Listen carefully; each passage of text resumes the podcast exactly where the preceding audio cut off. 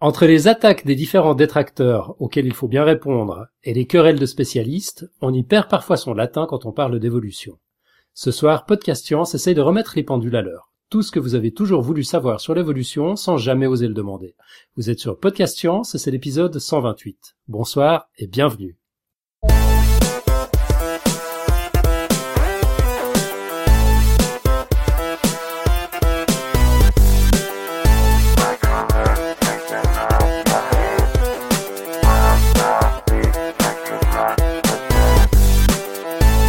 Sommaire vite fait, on va zapper la plupart des rubriques pour faire place au débat. Vous retrouverez le quiz du mois, un nouveau blog audio, les commentaires sur les épisodes précédents, etc. la semaine prochaine. Au menu de ce soir, donc... Une discussion de haute tenue sur l'évolution avec des intervenants que nous allons nous présenter dans un instant. Euh, il y aura quand même le pitch de la semaine prochaine, bien sûr, par Nico Tup. Et bien sûr, les dessins de Nico tout au long de la soirée de notre Nico multitâche. Alors derrière les micros ce soir, bah, le noyau dur de l'équipe de Podcast Science, euh, donc David que vous venez d'entendre, Nico derrière ses crayons et moi-même Alan.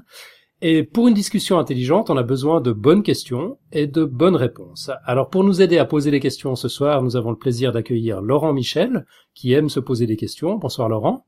Bonsoir à tous. Alors Laurent blogue sous le nom de Sochipili. Il est l'auteur du Webinet des curiosités. C'est un blog de science qui couvre à peu près tout, de la physique à l'économie. Euh, on y parle aussi bien d'entropie que de neurosciences et on y découvre des questions qu'on ne se serait pas forcément posées spontanément. Laurent, merci d'avoir d'avoir accepté l'invitation. Bienvenue. Ben, merci beaucoup pour cette invitation. C'est très sympa. Donc ça c'est pour les questions et pour les réponses, ben qui d'autre que notre ami Pierre Kerner qui porte ce soir sa casquette de biologiste spécialisé en génétique évolutive. Salut Pierre. Bah, salut Alan, salut tout le monde. Alors Pierre est l'auteur de quelques-uns de nos meilleurs dossiers, je pense notamment à son triple épisode de notre fin de saison 1, un dossier monumental sur l'arbre du vivant. Euh, vous le connaissez aussi en tant que Topo, auteur du blog Strange Stuff and Funky Things, saft.com, un formidable blog qui nous fait voir la vie autrement et qu'on ne présente plus ici parce que vous y êtes tous abonnés. En tout cas, j'espère. C'est saft, ssaft.com. Alors pour la discussion qui va suivre, on a recueilli beaucoup de questions émanant de personnes curieuses et intelligentes qui n'ont pas forcément de background en biologie et leur compréhension de, de l'évolution les laisse perplexes pour différentes raisons. Alors avant d'attaquer avec euh, avec ces questions, donc il y a celle de Sochipili euh, entre autres, mais on a aussi quelques questions de, Mathieu, quelques questions de Nico Tup et deux trois questions d'auditeurs. Euh, avant d'attaquer avec toutes ces questions, on va consacrer la première partie de cette discussion à, poser quelques bases, histoire d'être sûr qu'on parle bien tous de la même chose. Donc Pierre, c'est à toi que va incomber la délicate tâche de tenter de nous définir ce qu'est l'évolution. Ok, très bien. Alors définition de l'évolution, hein, c'est une grosse euh, tâche qui, qui m'incombe. Alors un peu à l'instar de la gravité, de la rondeur de notre planète Terre ou encore du fait que la croûte terrestre est divisée en diverses plaques mobiles, l'évolution c'est avant tout un phénomène observable. C'est l'évolution, c'est définissable comme le phénomène de transformation des espèces au cours du temps. Alors l'évolution comme phénomène, bah, ça s'oppose à l'idée que les espèces soient fixes, le fixisme. Cela aurait été un autre phénomène observable comme le fait que la Terre soit plate, que les masses ne s'attirent pas, ou encore que la croûte terrestre soit unie. Donc là, ces représentations naturelles ont été infirmées par de nombreuses observations contradictoires, directes ou indirectes. On a observé que bah, les masses s'attiraient, on a observé que la Terre n'était pas plate, on a observé que la croûte terrestre n'était pas unie mais formée de plaques, on a observé de multiples manières que les espèces se transforment. Alors par contre, comme pour les précédents phénomènes, ce n'est pas parce qu'on est en mesure de l'observer qu'on a compris comment ça marche. Alors pour ça, il nous faut une théorie, un cadre explicatif cohérent qui va nous permettre de donner une explication du mécanisme à l'origine du phénomène. Voilà. Ok. Et puis, euh, la, question du débat de ce soir, en fait, c'est est-ce que c'est une science? Est-ce que c'est une science, l'évolution telle que tu viens de la définir? Alors la question c'est est-ce que c'est une science peut-être à l'opposé à est-ce que c'est un dogme? Exactement. Alors, alors en effet, si on considérait l'évolution ou la sélection naturelle comme une vérité incontestable, on devrait l'appeler un dogme, une doctrine. Maintenant, est-ce que c'est une science? Le, problème avec cette question, c'est qu'il faut distinguer les différents sens du mot évolution. Si on le prend comme le fait que les espèces se transforment, ce serait un peu bizarre de l'appeler science. C'est un peu comme si mhm. je disais que la rondeur de la Terre est une science. Ouais. Bah, que la séparation de la croûte en plaques est une science. Bah, là, ce dont on parle, en fait, ce sont des faits observables. Euh, Bien entendu, on peut les étudier avec une démarche scientifique et tester leur véracité, ça, ça n'a pas de problème. Mais l'autre sens du, du mot évolution, c'est le mécanisme à l'origine de la transformation des espèces. Donc en fait, l'évolution, ça, en sens commun, on l'utilise pour beaucoup de termes. Donc euh, c'est vrai que c'est un peu, euh, c'est un peu confus. Mais si on le prend comme le, le problème de, de, de juste d'observer le, le phénomène, c'est quelque chose de, de testable, mais on peut pas vraiment l'appeler une science. Si on le prend comme le mécanisme à l'origine de la transformation des espèces, là, on a affaire à une véritable théorie scientifique, au même titre que la théorie de la gravité ou la théorie de la tectonique des plaques. Mhm. Ces théories doivent répondre à différents critères pour être reconnues comme scientifiques et non dogmatiques. Et l'un de, de ces critères, c'est la réfutabilité. Alors, là, je vais, je vais passer deux minutes la, la parole à David. Non, disons une minute. David, est-ce qu'en en une minute, tu peux, tu, tu peux confirmer la réfutabilité? C'est un des moyens de, de définir ce qu'est une science? Enfin, Bah, de définir une chose comme science? Il y a tout un tas, enfin c'est c'est euh, une question intéressante le fait de, de définir ce que c'est qu'une science. Il y a tout un tas de, de critères et de moyens de euh, de le, le définir qui sont tous très intéressants. Il y a euh, le la, axer la chose autour des paradigmes. Euh, euh, il y a en effet le critère de Poppers euh, qui est le, la, falsificabilité, la falsificabilité euh, d'une d'une d'une science. Si je peux intervenir juste une seconde pour, pour, pour ce terme de falsificabilité, c'est, c'est un anglicisme. Euh, même Poppers, qui connaissait le français, a préféré réfutabilité à, à falsificabilité parce que dans le terme falsificabilité, en fait, on a l'impression que il y a une volonté de cacher quelque chose. Or, réfutabilité, c'est juste, enfin, c'est, il n'y a pas de, il y a pas de valeur qui est, qui est associée avec euh, le fait que quelque chose est réfutable ou non. Voilà, petit grain de sel. David, à toi. Ouais, c'était tout, c'était tout. Ok.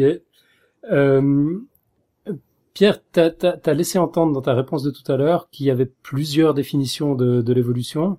Ouais. Alors, je, je pense tu peux que développer un peu? Voilà, il y en a peut-être deux que j'ai euh, que que j'ai déjà finalement euh, euh, souligné. L'un, c'est le processus par lequel les espèces se transforment. Ça, c'est une définition assez connue de, de, de, de- du terme évolution. L'autre, c'est la théorie générale de la biologie, c'est-à-dire la théorie qui permet de donner un cadre cohérent à toutes les parties de la biologie. Mhm. Ok. Et maintenant, je vais vous do- donner trois petites euh, définitions, d'une certaine manière, qui sont pas incorrectes puisqu'on les utilise dans le langage courant. Je veux pas dire que, bah non, euh, euh, les gens appellent un chien un chien et ils devraient l'appeler euh, lupus lupus. Enfin bon, c'est- ça n'a pas de sens quoi. Donc euh, si si ces, ces définitions sont utilisées, on va, on- il faut savoir ce que ça veut dire, mais savoir pourquoi on peut pas les considérer en, en, en science comme des, des définitions valables. Alors, l'évolution, on, souvent on entend parler quand on parle de la succession dans le temps des formes de vie à la surface de la planète. Alors, c'est une définition erronée dans le sens où on a l'impression qu'il y a eu des événements particuliers qui euh, se succèdent et qui vont expliquer l'histoire évolutive de, de l'évolution. Mais c'est une seule partie de, de ce que c'est que l'évolution véritablement. Et surtout, la question, c'est de se demander pourquoi on a choisi un événement plutôt qu'un autre pour euh, étayer notre frise chronologique de l'évolution. Mhm. Donc ça, c'est une définition erronée. L'autre, c'est que on parle d'évolution quand on voit un arbre qui établit des relations d'apparentement entre tous les êtres vivants. Alors, certes, c'est quelque chose qui existe, mais ça s'appelle de la phylogénie, et ce n'est pas de l'évolution. Retracer l'apparentement entre tous les êtres vivants, c'est une conséquence du mécanisme d'évolution, l'évolution étant le mécanisme qui explique pourquoi tous les êtres vivants, à l'heure actuelle sur la planète, ont un ancêtre commun, puisqu'il y a descendance avec modification. Cela implique qu'il y a euh, donc apparenté entre toutes les formes vivantes. Mais donc l'arbre qui a établi ces relations d'apparentement, ce n'est pas l'évolution, c'est juste nous, une méthode de reconstruction de cet apparentement, et on appelle ça la phylogénie. Mhm. Et enfin, l'évolution, on la voit partout avec cette fameuse image de la, la marche du progrès, euh, avec cette idée que euh, on, a, on essaye d'aller vers une perfection dans chaque forme du vivant, euh, c'est la marche linéaire vers le progrès social et technique. Et ben ça, c'est une, c'est un terme qui est connu. On parle de quand on fait une pub sur euh, l'évolution de la voiture, on prend une voiture qui est toute euh, crapie, on arrive à une voiture qui est super rutilante avec moult, moult options, airbag, etc. Je ne, je ne sais quoi. c'est un terme qu'on utilise dans le dans la vie courante, évolution, mais ça n'a pas de sens quand on considère véritablement le processus évolutif qui est à l'origine de la transformation des espèces. Ouais, c'est le même truc qu'on entend dans le dans le jargon des RH, par exemple, quand on parle d'évolution de, carrière, ça veut toujours dire progression de carrière, ça veut pas dire. Euh, Exactement. Alors que en termes évolution, euh, en termes évolutifs, si une espèce s'adapte en étant euh, au chômage, euh, bah pourquoi pas quoi. Mhm. Et enfin, c'est un évolution. non, parce que on parle aussi d'atteindre le taux d'inefficacité dans du point de vue professionnel. Donc on évolue jusqu'à être euh, inefficace justement. Ça c'est le ah principe de Peter, c'est encore autre chose. tu, tu, tu, nous feras un dossier là-dessus, euh, Nico. Ouais. Ok, donc euh, là ce que tu viens de nous présenter, Pierre, c'était finalement les, les usages erronés du terme évolution, mais on, était mhm. dans un registre un peu un peu sémantique. en plus, c'était exemplaire, hein, c'était seulement trois exemples parmi tant d'autres. au, niveau de de, de, de, la portée de, de, la discipline, du périmètre qu'elle couvre. Euh, est-ce qu'on on, arrive à dire quelques mots de ce qu'elle n'est pas, euh, l'évolution? Bah, euh, bah, on en avait parlé. Euh, elle n'est pas, par exemple, une explication de l'apparition de la vie, euh, ce qu'on appelle la biogénèse. Ok, mais ça, c'est super important quand même de, de le souligner, parce que je crois qu'il y, a vraiment une confusion dans les esprits. Donc l'évolution n'est pas du tout une explication de l'origine de la vie. Ouais, c'est ça. C'est que euh, l'origine de la vie, ça fait pas partie du mécanisme de transformation des espèces. Bah, de toute façon, quand à partir du moment où on définit l'évolution comme les transformations des espèces, ça veut dire que les espèces sont déjà là. D'accord. Et puis donc le, champ de l'évolution, il, commence vraiment vraiment là, quoi. Il faut d'abord qu'il y ait du vivant, et puis ensuite l'évolution va expliquer comment le, vivant se diversifie. Alors je ne sais pas si David serait d'accord parce que je pense que euh, le processus évolutif, euh, notamment, peut être envisagé dans des cadres différents que du vivant. Mais je sais pas si David a un commentaire là-dessus.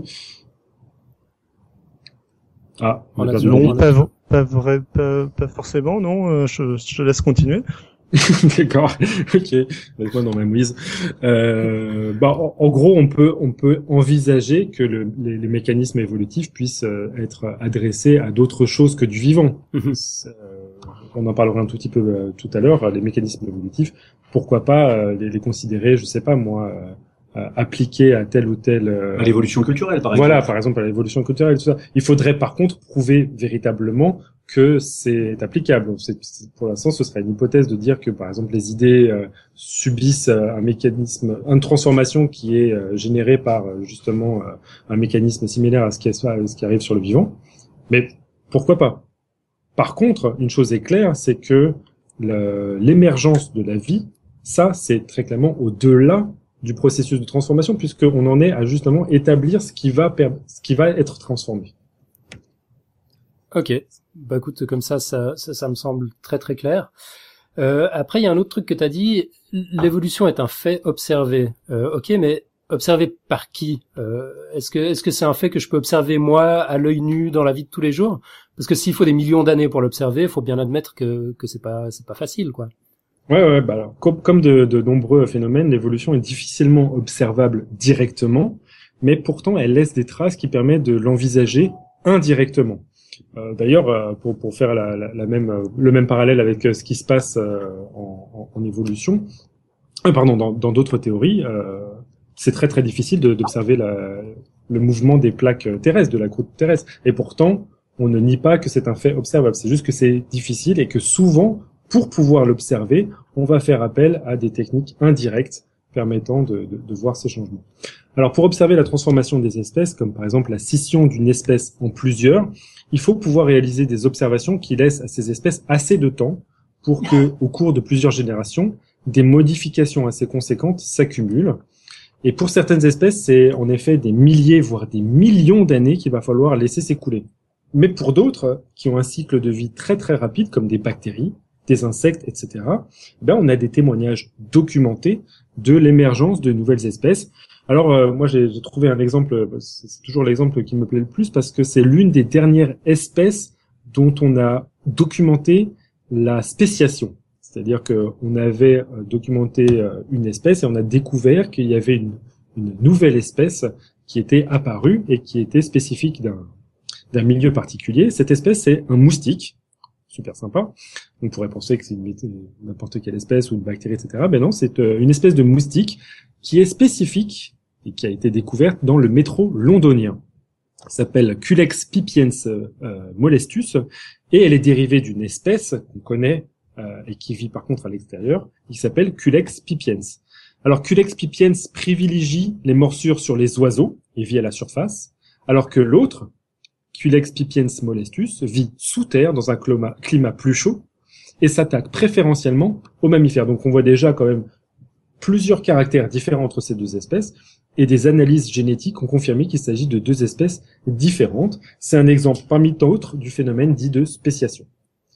Alors, ah, ok. Il y a d'autres exemples, euh, on, peut en parler. Je ne sais pas si vous en avez vous-même euh, entendu parler d'exemples de, de, de, spéciation ou de, d'observation de l'évolution. Les cigales dans le métro de Paris, elles sont, euh, elles sont aussi d'une espèce euh, différente? Alors le problème, c'est qu'il y en a plus. Il y en a plus. Il y en a eu à un moment donné. il y en a plus. Mais en effet, ça, ça faisait partie d'une espèce. Euh, enfin, si, si j'ai pas étudié le sujet, mais euh, qui était, qui avait occupé une niche particulière. Le problème, c'est que je ne sais pas s'ils ont eu le temps de documenter véritablement si c'était des un isolat reproductif par rapport aux, aux cigales de, de l'extérieur. Ok, il n'y avait pas euh, des, des, lézards euh, sur une île du côté de la Croatie au nom imprononçable Pop Kopichte Alors Kopichte. c'est ça? Alors ouais, euh, c'est pas moi qui ai mis cet exemple-là. Je, sais pas qui, qui l'a mis. Moi j'avais mis euh, un exemple de grenouille plutôt, celle dont j'avais parlé dans mon dossier que j'avais fait pour l'amour est dans la pipette. Mm-hmm. Mais je sais plus qui justement avait évoqué ce, ce, cet exemple de lézard de de, de Ouais, c'est sans doute moi. Je, suis capable d'avoir oublié entre deux. D'accord. Mais tu, tu, euh. tu connais l'histoire? Non, justement, c'est pour ça que. D'accord. je serais bien normal de, de, de, de commenter cette histoire. Ok. Euh, de, de mémoire comme ça, c'était un, c'est un cas d'évolution extrêmement rapide en fait où euh, une, bah, je, je vais, je vais pas expliquer ça avec les bons mots probablement, mais une population de, de lézards a été déplacée d'une île à l'autre Mhm. Euh, et puis en quelques générations seulement, il y a, il y a eu des changements euh, spectaculaires. Je me rappelle plus dans quel sens ça allait. Il y en avait une des espèces était végétarienne, l'autre est devenue carnivore ou, ou l'inverse. Enfin, mhm. c'était c'était des changements importants. Et puis c'était en, en, quelque chose comme sept générations seulement. Ouais.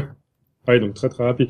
Euh, on le voit avec l'exemple là de, de Culex pipienne, c'est finalement c'est la même chose, c'est que nous on prend comme euh, quelque chose de, de, de remarquable euh, l'apparition d'un nouveau euh, mode de nutrition. Euh, pour Culex pipiens, le, le, moustique, on passe de, d'une piqûre sur des sur, sur des sur des oiseaux à des piqûres sur des mammifères, c'est quand même quelque chose de totalement différent. C'est pas la même température, il hein, faut le savoir. Les oiseaux ont une température du sang à 42 degrés, celle des mammifères c'est 37 degrés. Donc il y a toute une série euh, d'adaptations qui doivent être accompagner ce genre de, de spéciation, euh, toute une série de variations qui vont être euh, contre-sélectionnées d'une certaine manière pour que c'est il y, ait une, invasion d'une niche par, par, euh, par, toute cette population de moustiques ou, euh, dans le cas de, de ce lézard, par, euh, par, par ces reptiles. Mhm. Est-ce que les cas de résistance aux antibiotiques sont aussi un exemple d'évolution Oui, oui. D'ailleurs, c'est justement un exemple qui est souvent porté en comment dire, qui est, qui est souvent discuté énormément parce que et, et, parce que en gros c'est quelque chose de prédictif dans la théorie de l'évolution. C'est-à-dire que s'il n'y avait pas de sélection naturelle, on ne s'attendrait pas à voir euh, systématiquement des souches résistantes émerger et mhm. envahir des populations. Euh, on, on, en viendra peut-être quand on discutera justement du, du, du, mécanisme de la sélection naturelle, mais c'est euh, une de, de, de, un des, une des, des attentes, d'une certaine manière, une des conséquences attendues de, de, de mécanismes évolutifs. Euh, bon, on, va peut-être passer rapidement sur deux, trois autres exemples, mais il y, en a quand même pas mal. Euh, il y, a, y, a, une étude britannique qui est sortie il y, a, il y a quelques semaines sur des acariens qui fait un petit peu penser à l'expérience de Lenski dont, dont Marco nous avait parlé. Dans l'épisode 85. l'expérience de Lenski, c'était euh, c'était des bactéries euh, qui cultivaient euh, mhm. dans des, des, des, environnements clos ont évolué de manière de manière différente. là, c'est un petit peu la même chose, mais avec des, des, des bébêtes qu'on peut qu'on peut observer à l'œil nu. Euh, c'est vachement intéressant en fait. Sous la pression environnementale, il y, a des changements majeurs qui ont été observés en quelques générations seulement, euh, notamment un processus de maturation plus lent. Donc ils, euh, ils, ont des ados qui restent plus longtemps à la maison quoi, avant de devenir. On appelle, on appelle ça la, la néoténie en fait. Ok. Euh, Est-ce que la, la, sélection artificielle, la domestication, c'est un, un bon exemple d'évolution aussi? Bah, en tout cas, c'est l'exemple qui a permis à Darwin de justement formuler euh, sa théorie sur l'évolution. Euh, la compréhension des mécanismes de la sélection artificielle, c'est c'est justement euh, un bon exemple de transformation de différentes espèces au cours des générations et qu'on peut encore une fois documenter. Et dans cette région, bah, c'est pas les exemples qui manquent. On a les pigeons, les chiens, la volaille, les bétails, les ovins, les céréales, les légumes, etc. Toutes ces espèces domestiquées constituent autant d'exemples finalement de, euh, de, de, de ce que une sélection de caractères par rapport à d'autres. Mhm. et, et, pour un exemple documenté scientifiquement, là, vous pouvez vous référer à l'expérience de Dmitri Beliaev, qui a réalisé une sélection euh, sur 50 ans de renards qu'il avait capturés sauvages et qu'il a domestiqués euh, uniquement en sélection un trait, c'est-à-dire leur capacité euh, à accepter qu'un humain les approche. Mhm. Et c'était le seul trait qui était euh, sélectionné d'une certaine manière, et il a vu de, des, des, conséquences morphologiques de cette sélection qui rappelaient à, à s'y méprendre les caractères qu'on observe chez nos chiens à nous, c'est-à-dire une queue qui bat quand euh, quand euh, l'animal est content, finalement un comportement de, de, de jeune euh, jeune renard, un peu comme ce qu'on vient sur nos chiens et chiots adultes. Mhm. Avec des, avec des caractères un peu un peu étranges. Moi, je me souviens qu'il y a les pelages tachetés, par exemple, ou les oreilles qui tombent. C'est ça. Euh...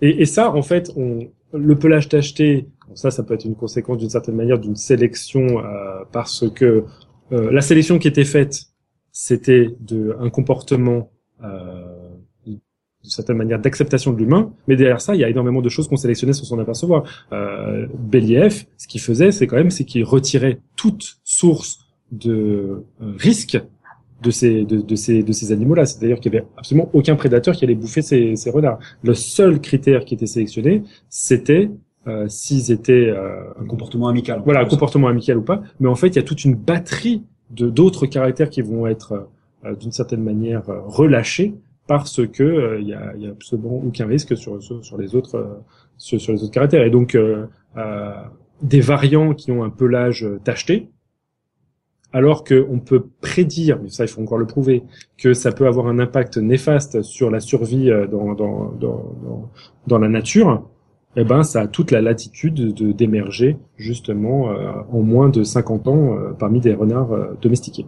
Ce que je trouve très intéressant dans cette euh, dans cette histoire, c'est que ça montre que la diversité, elle est masquée en quelque sorte, elle est latente et elle ne demande que euh, à la contrainte euh, de la sélection naturelle d'être relâchée très légèrement pour s'exprimer ouais. et pour exploser en quelque sorte euh, de manière apparente. Si ce n'est que derrière ce, de, ce, de ce commentaire, en fait, on s'aperçoit que on estime très très mal la variété qu'il y a systématiquement dans les populations. Donc nous, on a l'impression de ah bah disons, il y a quelque chose de, de remarquable qui apparaît, le fait qu'il soit acheté. Mais en fait, il y a tout autant de choses qui, génération et génération, dans des populations naturelles, euh, sont des variants. Sauf que nous, on n'arrive pas à, les, à, à, véritablement les estimer.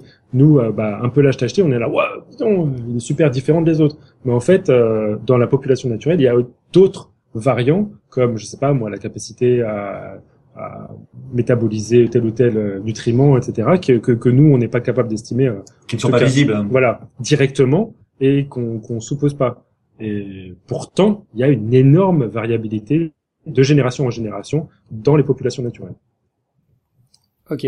Euh, pour, pour reprendre le fil de, de des, des, bases qu'on était en train de poser, euh, donc on a fait la distinction entre l'évolution au sens du phénomène et l'explication du processus. Euh, on, on, on l'a pas encore expliqué ce processus justement. C'est quoi? Est-ce qu'on arrive à l'expliquer en quelques minutes? On va essayer. Alors le fait que les espèces se transforment, cela a été postulé avant Darwin. On appelle ça le transformisme. C'est en gros euh, juste l'idée que bah, les espèces ne sont pas fixes. Et cela a fait l'office de plusieurs explications. La plus connue, hormis celle énoncée par Darwin, c'est certainement celle de Jean-Baptiste Lamarck. Euh... Ouais, donc pour bien comprendre la théorie de Darwin et, et, d'Alfred Russel Wallace, euh, découverte indépendamment, il est utile de comprendre sa démarche scientifique. Donc euh, bon, peut-être que Lamarck, on en expliquera un tout petit peu plus tard, on va se concentrer sur ce mhm. qu'on dit indépendamment, et c'est très important, euh, Darwin et Alfred euh, Russel Wallace. C'est-à-dire que on, parle souvent de la théorie de Darwin, mais euh, Wallace l'a découverte indépendamment. Le fait est que Darwin l'a fait de manière documentée avant Wallace, et du coup on parle de celle de, de théorie de Darwin. Mais il y a quand même deux, deux génies dans l'histoire. Mhm. Alors, le mieux, c'est de lire le livre hein, qu'il a écrit. D'ailleurs, je l'ai rapporté ici. Euh, euh, son livre, c'est On the Origin of Species by Means of Natural Selection or the Preservation of Favored, Races in the Struggle for Life on, traduira ça juste la première partie euh, de l'origine des espèces au moyen de la sélection naturelle. Mais bon, on va on va tâcher de résumer. Charles Darwin part de plusieurs constats et inférences avant de formuler sa théorie. Il reconnaît tout d'abord qu'au sein d'une espèce, les individus tendent à varier. On vient d'en parler. C'est la capacité naturelle de la variation, la variabilité. vous m'arrêtez un dès que vous, il y a, y a... Ouais, donc euh, ça c'est, est-ce que c'est ce qui explique qu'on n'est pas tous des clones Voilà, exactement. Ok. Donc on n'a pas, tous, le même patrimoine génétique. Voilà, exactement. À partir du moment où on n'est pas tous des clones, ça veut dire qu'on on, on varie d'une certaine manière des uns des autres. Mhm. Donc c'est non seulement c'est quelque chose qu'on constate, mais en plus c'est une tendance qui se vérifie chaque génération. Ok. Il n'y a, y a, pas de clones et bon, on parlera pas des, des, des, vrais jumeaux, mais même même là il y a, des petites variations génétiques. Des petites différences. Ouais. En s'intéressant à la domestication et à l'élevage de certaines espèces animales ou végétales, Darwin remarque que les agriculteurs procèdent à une sélection pour obtenir certains caractères désirés. Donc là, on en a parlé tout à l'heure, la domestication, bah, ça permet de sélectionner un caractère par rapport à un autre. Donc, il est parti de la sélection artificielle, en fait, avant de la théorie de, la sélection naturelle. Exactement. Ok. Et, et donc, ce qu'il en a conclu, c'est que les espèces ont donc une capacité naturelle à être sélectionnées. Ok. On peut, on peut inventer un nouveau mot, c'est la sélectionnabilité. Mm-hmm. Euh, Darwin se demande donc si cette sélectionnabilité peut être sujet à des contraintes, pas artificielles, mais cette fois-ci naturelles. Après, ouais, c'est bon? ouais, ouais. Je, je, je digère, je processe. Ensuite, Darwin réalise deux constats successifs. D'une part, il a lu les écrits de Malthus, qui remarquait à juste titre que les populations humaines était nécessairement limité en termes de croissance par les ressources de subsistance. Ça, ça paraît euh, évident pour nous, d'autant plus qu'on arrive de plus en plus à des, des pics de, de, de démographiques, mm-hmm. mais euh, c'était pas du tout évident, évident euh, lors de, de l'Angleterre euh, victorienne. Et du coup, ce qui se passe, c'est que Darwin étend ce constat à toutes les espèces vivantes. C'est normal. À partir du moment où une espèce, une espèce croît, il va y avoir, au bout d'un moment, une limite physique de, à, cette croissance. Dans un nouvel environnement, les populations pullulent étant naturellement au surpeuplement, limité par les ressources de subsistance. Mhm. Ensuite, donc ça c'est un constat. L'autre constat, c'est que la plupart du temps, les espèces ne sont pas uniques dans un milieu, mais en équilibre de coexistence avec un certain nombre d'autres espèces. C'est contre-intuitif parce que euh, on, vient de décrire tout d'abord une tendance au surpeuplement. Donc on se dit, bon bah dans une niche écologique, n'importe quelle espèce va tendre à pulluler. Pourquoi? Pourquoi on arrive à trouver des, des, des équilibres stables entre ces différentes espèces? Après, le dernier constat, c'est que au sein de populations, tous les individus ne se reproduisent pas. Alors, ça peut être pour différentes raisons. Ça peut être du fait d'une élimination par compétition au sein de la même espèce ou bien par l'impact néfaste d'autres facteurs environnementaux, euh, et on peut prendre dans ces facteurs environnementaux des espèces prédatrices ou parasites.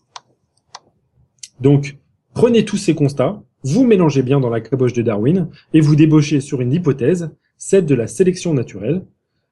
Donc, je vais la résumer. Du fait de la variabilité et de la sélectionnabilité, il peut y avoir une sélection des variations contribuant au succès reproductif et adaptatif de certains individus au sein d'une population, ces variations étant alors transmises aux générations suivantes par les lois de l'hérédité.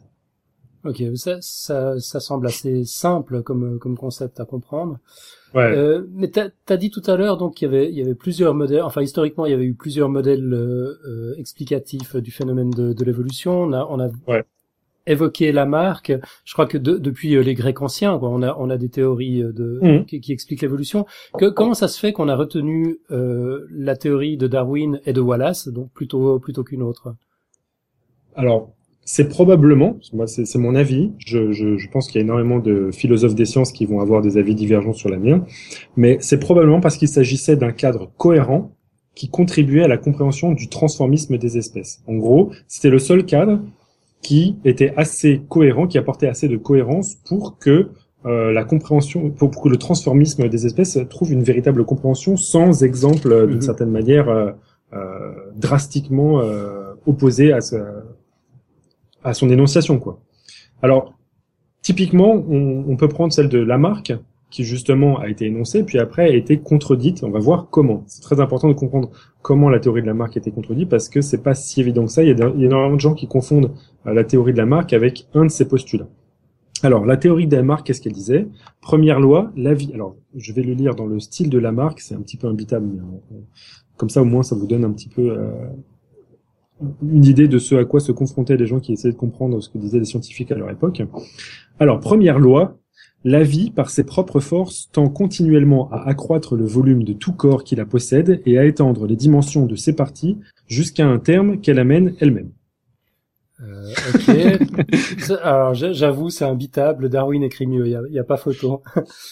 Mais ça, bon, ça dit juste que ça, ça dit juste que les les animaux euh, ont tendance à grossir. Voilà, et, euh, et étendre leurs dimensions euh, jusqu'à arriver à un terme que visiblement euh, la vie définit elle-même. Ok. Ouais. Donc il y aurait une espèce de principe actif au sein même de la vie euh, qui qui. qui c'est comme ça que je comprends. Après peut-être que j'ai peut-être pas très bien compris, hein, mais on, ok. On bon, on va on va pas s'éterniser. Donc ça c'était la, la première loi. Deuxième loi, la production d'un nouvel organe dans un corps animal résulte d'un nouveau besoin survenu qui continue de se faire sentir et d'un mouvement que ce besoin fait naître et entretient. Donc là, l'idée, c'est qu'il y a un organe qui peut émerger dans un corps animal si il répond à un besoin et si ce besoin se fait sentir. D'accord. Et donc, et continue à se faire sentir. Ok. Ok, euh, genre euh, j'ai besoin d'avoir 20 euh, doigts parce que j'ai des claviers partout. Selon voilà. cette théorie, potentiellement, j'aurais, j'aurais mes 20 doigts. Voilà. Il faut vraiment, faut vraiment que tu en aies vraiment besoin. Ouais, ah, mais besoin j'en ai tellement besoin, vous vous rendez pas compte. Troisième loi, le développement des organes et leurs forces d'action sont constamment en raison de l'emploi de ces organes. C'est-à-dire que si tu avais 20 doigts mais tu en utilisais euh, 18, tu perdrais tes, tes, tes, deux doigts euh, non utilisés. Ok. Quatrième loi, tout ce qui a été acquis, tracé ou changé dans l'organisation, et alors là, il faut très, très, très important de noter tout ce qui a été acquis, tracé ou changé dans l'organisation des individus pendant le cours de leur vie est conservé par la génération et transmis aux nouveaux individus qui proviennent de ceux qui ont éprouvé ces changements. Ah, ça, cette quatrième loi, c'est ce qu'on appelle la transmission des caractères acquis. Mais alors attention, la marque dit tous ces caractères acquis sont transmis. Mhm.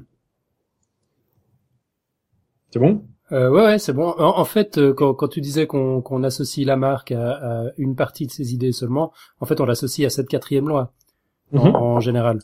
Et on oublie très bien de dire que euh, la marque considérait que c'était l'intégralité de ses caractères qui allait être transmis. Mhm.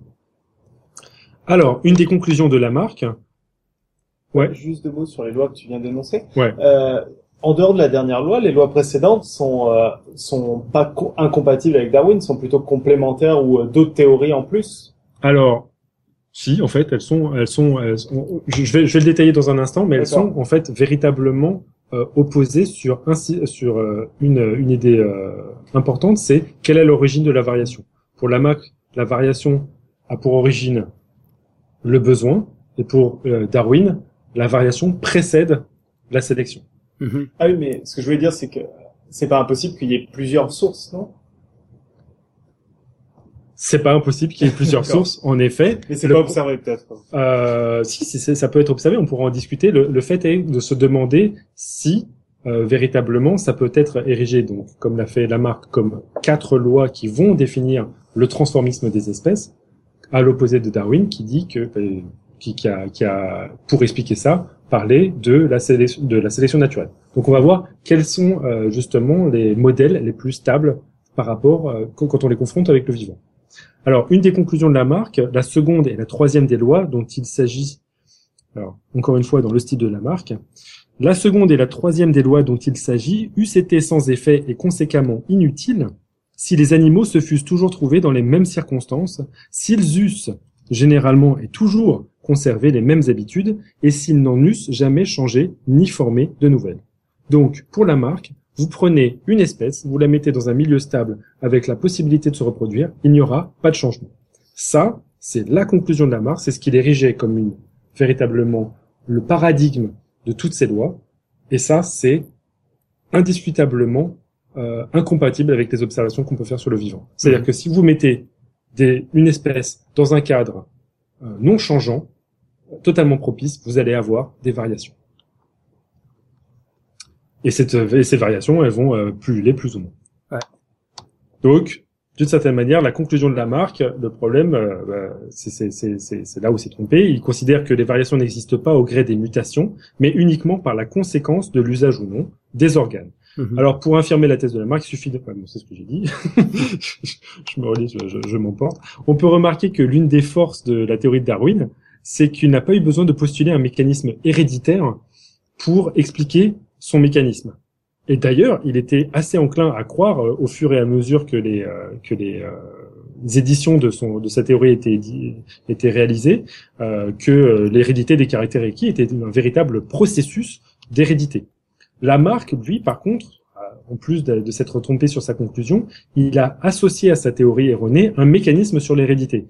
Et du coup, en soi, le, le mécanisme n'est pas forcément faux il faudra attendre Mendel puis la découverte de l'ADN pour comprendre que le mécanisme principal de l'hérédité suivait une modalité différente de celle énoncée par Lamarck. Mais le fait est que Lamarck l'a associé à sa théorie qui était fausse. Et donc tout le monde a envie de dire, bah, bah Lamarck avait faux, surtout. Mais mhm. c'est pas vrai. Donc euh, on le verra plus tard. En fait, c'est pas parce que euh, une des lois euh, et c'est pas parce que la, les conclusions qu'il a fait de toutes ces lois est fausse que un des aspects qu'il a, il a édité ne, ne, peut pas être considéré comme véritable. Ouais. Mais en l'occurrence, en l'occurrence, ce que ça montre, c'est que c'est incomplet, en tout cas. Mais ça montre, de ce que tu as expliqué là, ça ah montre pas que c'est faux, ça montre que c'est incomplet. C'est-à-dire qu'il il explique pas pourquoi il y a des modifications quand tu laisses dans un... Oui, mais, oui, mais c'est directement inclus de ces lois. Donc, il y a une véritable, euh, comment dire, euh, opposition logique entre ces lois et l'observation des variations. Si elle est réfutable sa théorie. Oui, voilà, c'est ben, comme la théorie Darwin d'ailleurs, elle est réfutable. Enfin, elle est réfutée, pardon. Et elle a été réfutée. Ce que je veux dire, c'est que euh, pour prendre un, justement des exemples sur les autres théories dont tu parlais, moi je vois ça plus comme euh, un Newton qui présente sa théorie classique, alors même si c'est une théorie euh, peut-être moins vérifiée, etc., mhm. et où on le met devant une expérience qui n'explique pas des expériences de la relativité. Et ça contredit pas le fait que ça marche, sa théorie marche dans un cadre, voire même explique d'autres choses qui expliqueraient pas une autre théorie, même si dans le cas de la relativité. Sauf que c'est pas une expérience, sauf que c'est la tendance euh, immédiate du vivant. C'est une conséquence du vivant qu'il y ait des variants. Et ça, malheureusement, euh, c'est réfutable à chaque fois. Donc, c'est une loi qui va systématiquement s'opposer à ça. Donc, dans sa formulation, il y a un problème. Euh, alors que Darwin, dans la formulation qu'il y a, il n'y a pas de problème a priori. Là où euh, Darwin euh, aura certainement beaucoup de place à, à l'amélioration, c'est qu'il y a en effet des expériences qui doivent expliquer et qui ne sont pas expliquées par la sélection naturelle. On y Mais il y a un autre point sur euh, Lamarck, c'est que sa théorie était tout sauf parcimonieuse. C'est quand même ce qu'on demande à une, à une théorie, c'est d'avoir un minimum d'hypothèses et que chacune des hypothèses soit la plus petite possible. Voilà. Et là, non seulement il multiplie les lois, mais en plus à l'intérieur des lois, il y a des, il y a des espèces d'hypothèses ouvertes comme le besoin crée la fonction, voilà. pour laquelle il ne propose aucune explication et pour lequel on imagine qu'il devrait y avoir encore une autre loi qui explique pourquoi. Et donc, euh, dans le fond, elle s'écroule parce que non seulement elle est réfutée, hmm. mais aussi parce qu'elle n'est pas du tout, euh, c'est pas une, c'est pas une théorie économique. Et, économe, je veux dire. Ouais, et en plus, il aurait très bien pu faire l'économie, comme tu l'as dit, de, euh, de, de, de, son mécanisme de, de, héréditaire. Il, a, il en avait pas besoin pour ériger sa, sa, sa théorie, et pourtant il l'a il a ajouté peut-être parce que tout simplement il a une idée, il a envie. En gros, c'était pas euh, rigoureux comme théorie. Il n'a mhm. pas essayé de minimiser le, le nombre d'hypothèses. Et pour revenir à ce que tu disais sur pourquoi euh, Darwin a été euh, la plus adoptée, je pense qu'il y a quand même un critère clair, c'est que c'est la plus simple à comprendre aussi. Et ça, c'est pas anodin dans l'histoire des sciences souvent qu'une théorie simple soit plus adoptée. Ça, ça va aussi de pair avec la parcimonie quand même. Mmh, bien sûr, c'est ça, c'est exactement ce que. Est-ce qu'il y en a une autre d'ailleurs qui soit aussi parcimonieuse que Darwin, à la fois rigoureuse et parcimonieuse. Est-ce qu'il y avait le choix dans le fond? En fait, il y en avait, oui, il y avait le choix puisqu'il y avait celle de, de marque et même euh, au, moment où la euh, euh, avait ses, ses, propres idées, il y en avait qui considéraient uniquement une seule partie des idées de la marque pour vrai. Le problème de la marque est double, c'est que d'une part, c'est pas parcimonieux, et d'autre part, il y a dans ce cadre-là deux lois qui vont systématiquement contredire euh, les, qui vont être contredits par les expériences dans la nature. Ok, donc la, la grande force de Darwin, finalement, dans ce contexte, c'était d'avoir clairement séparé les choses. Ouais. enfin, il, a pas pris de risque en fait. pour moi, c'est un bon parieur, c'est un, bon mec à inviter au poker parce qu'il a pas pris de risque. Quoi. Mhm. ouais, il s'est, il s'est pas hasardé à, à, fournir une explication de l'hérédité.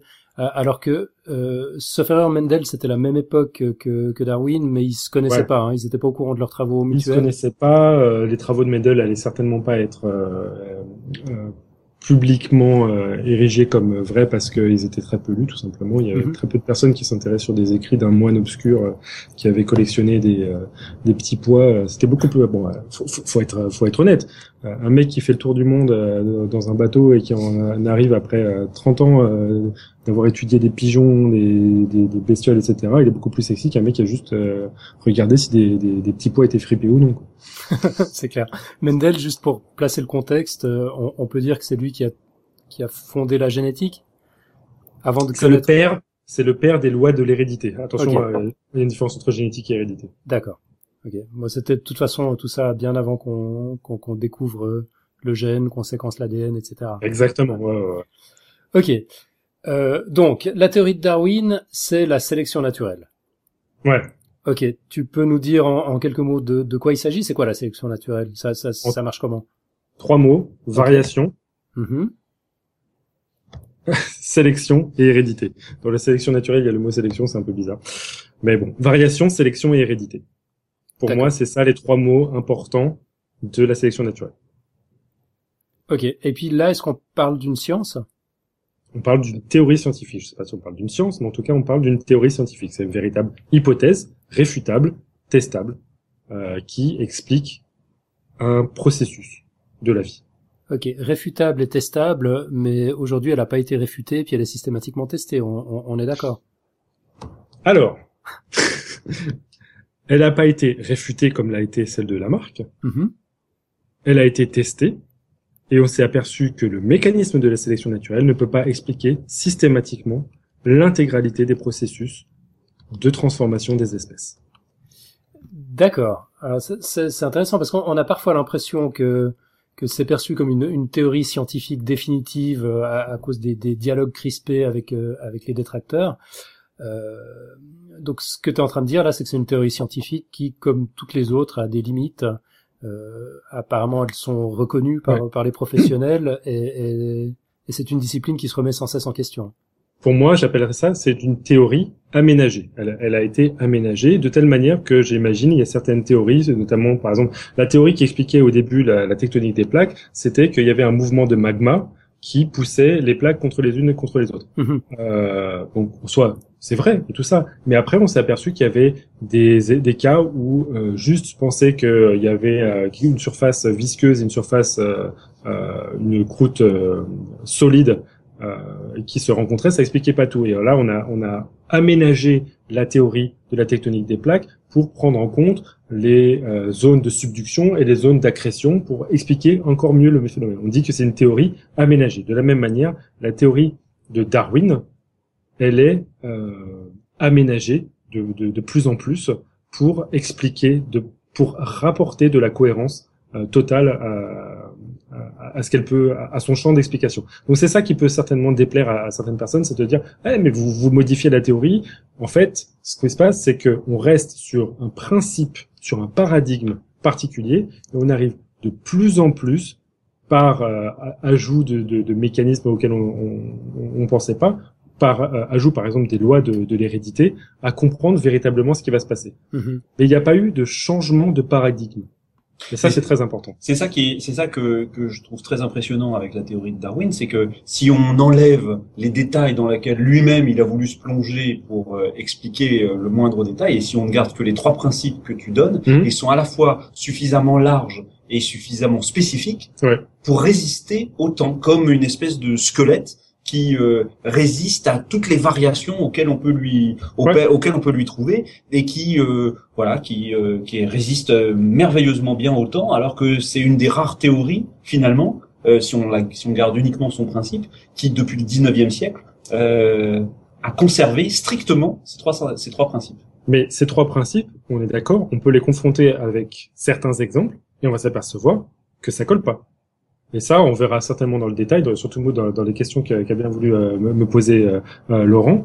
Il y a des cas où, en effet, le, mécanisme de la sélection naturelle n'explique pas certains aspects de la transformation des espèces. Et c'est ça qui est très intéressant, c'est qu'il a eu, il a fallu aménager, ajouter à la théorie, à, ce cadre, à cette, comme voulez, euh, on parlait souvent euh, S.J. Gould, un, des, fameux vulgarisateurs de l'évolution, il parlait d'une charpente qui a été gardée et il y a beaucoup de choses qui ont changé autour de cette charpente pour véritablement maintenant obtenir une théorie scientifique plus cohérente qu'à l'époque de Darwin. Ok, donc la, la théorie elle-même a continué d'évoluer. euh, certes, mais avec euh, quand même euh, cette fois-ci pas un filtre de la sélection naturelle, avec un filtre de cohérence. C'est pas la même chose. Absolument. Euh, on, on, dit qu'une bonne théorie a un pouvoir prédictif. Ouais. Est-ce que est-ce que c'est c'est bien le cas avec euh, avec la sélection naturelle? Alors, ça dépend ce que tu appelles prédire. Euh, la sélection naturelle prédit que, par exemple, dans un environnement donné, caractérisé par des pressions de sélection données, il, peut y avoir sélection d'un caractère adaptatif. On peut donc prédire que sous la contrainte, il y a une possibilité d'adaptation. Par contre, de définir quelle adaptation va en sortir, ça, c'est c'est pas défini par la théorie de l'évolution. Après, on peut peut-être euh, trouver des moyens d'essayer de, d'y arriver, mais c'est c'est pas c'est pas facile. Mhm. Ok. Une, une bonne théorie toujours doit pouvoir être euh, réfutée. Euh, c'est ce qu'on disait en introduction. Euh, mhm. Là, c'est peut-être une question pour David plutôt. Est-ce que est-ce que quelque chose pourrait réfuter ou invalider la sélection naturelle? Euh, Alors, je, vais me lancer dans un dans, dans un long discours cette fois-ci. Euh, ah, non, mais j'ai oublié de timeboxer David. Voilà, ça m'apprendra. ce, que, ce que je pense qui est euh, ce qui est enfin, il y a différentes manières de voir. Euh, de... Euh, ok. Bon. Ce que je, ce que je pense qui est intéressant, c'est de d'essayer pour euh, valider valider euh, la sélection naturelle, c'est de la de l'extraire et la tester dans un autre environnement. Après, quand on essaye de l'extraire et de la tester dans un autre environnement, on se rend compte qu'il faut qu'on euh, rajoute en effet quelques petits points, genre euh, par exemple en, gardant juste héritabilité, sélection, variation. si jamais on part d'individus qui sont parfaits dans le paradigme, on les fait évoluer. Je sais pas si, si jamais on teste des des petits bonhommes qui qui qui se font tuer, si jamais ils répondent zéro et qui euh, qui euh, qui euh, survivent, qui peuvent se reproduire si jamais ils répondent un et si à la base tous nos petits bonhommes répondent un, bon, on n'aura pas de on n'aura pas de sélection par exemple. Si on se retrouve avec un système façon façon sélection sur un critère, je ne sais pas, sélection sur la, la couleur et variation sur le la vitesse à laquelle il court, bon, ça, ça va pas ça va ça va pas non plus avoir Donc on se rend compte que quand on veut un protocole vraiment précis pour tester, pour abstraire la sélection naturelle et la tester, on se retrouve à rajouter un certain nombre de petites hypothèses euh, par-ci euh, par-ci par-là. Euh, on va se retrouver aussi avec des questions de quantification, c'est-à-dire que on aura peut-être des difficultés à obtenir de la une véritable sélection naturelle si jamais nos individus varient trop. Si jamais on n'arrive pas à avoir de, de stabilité, par exemple. donc, en allant vers ce genre de ce genre de tests de la sélection naturelle qui permettent de la valider, on arrive aussi à des mécanismes qui permettent de l'affiner. Bon, c'était mon c'était mon petit speech très euh, très vie artificielle et très euh, testage de la sélection naturelle en dehors du domaine de la de la biologie, mais euh, mais voilà, je vais vous laisser reprendre le, le cours de l'émission après l'avoir hijacké pendant ces quelques ces quelques minutes. David, si on t'avait pas rentré tricoterait.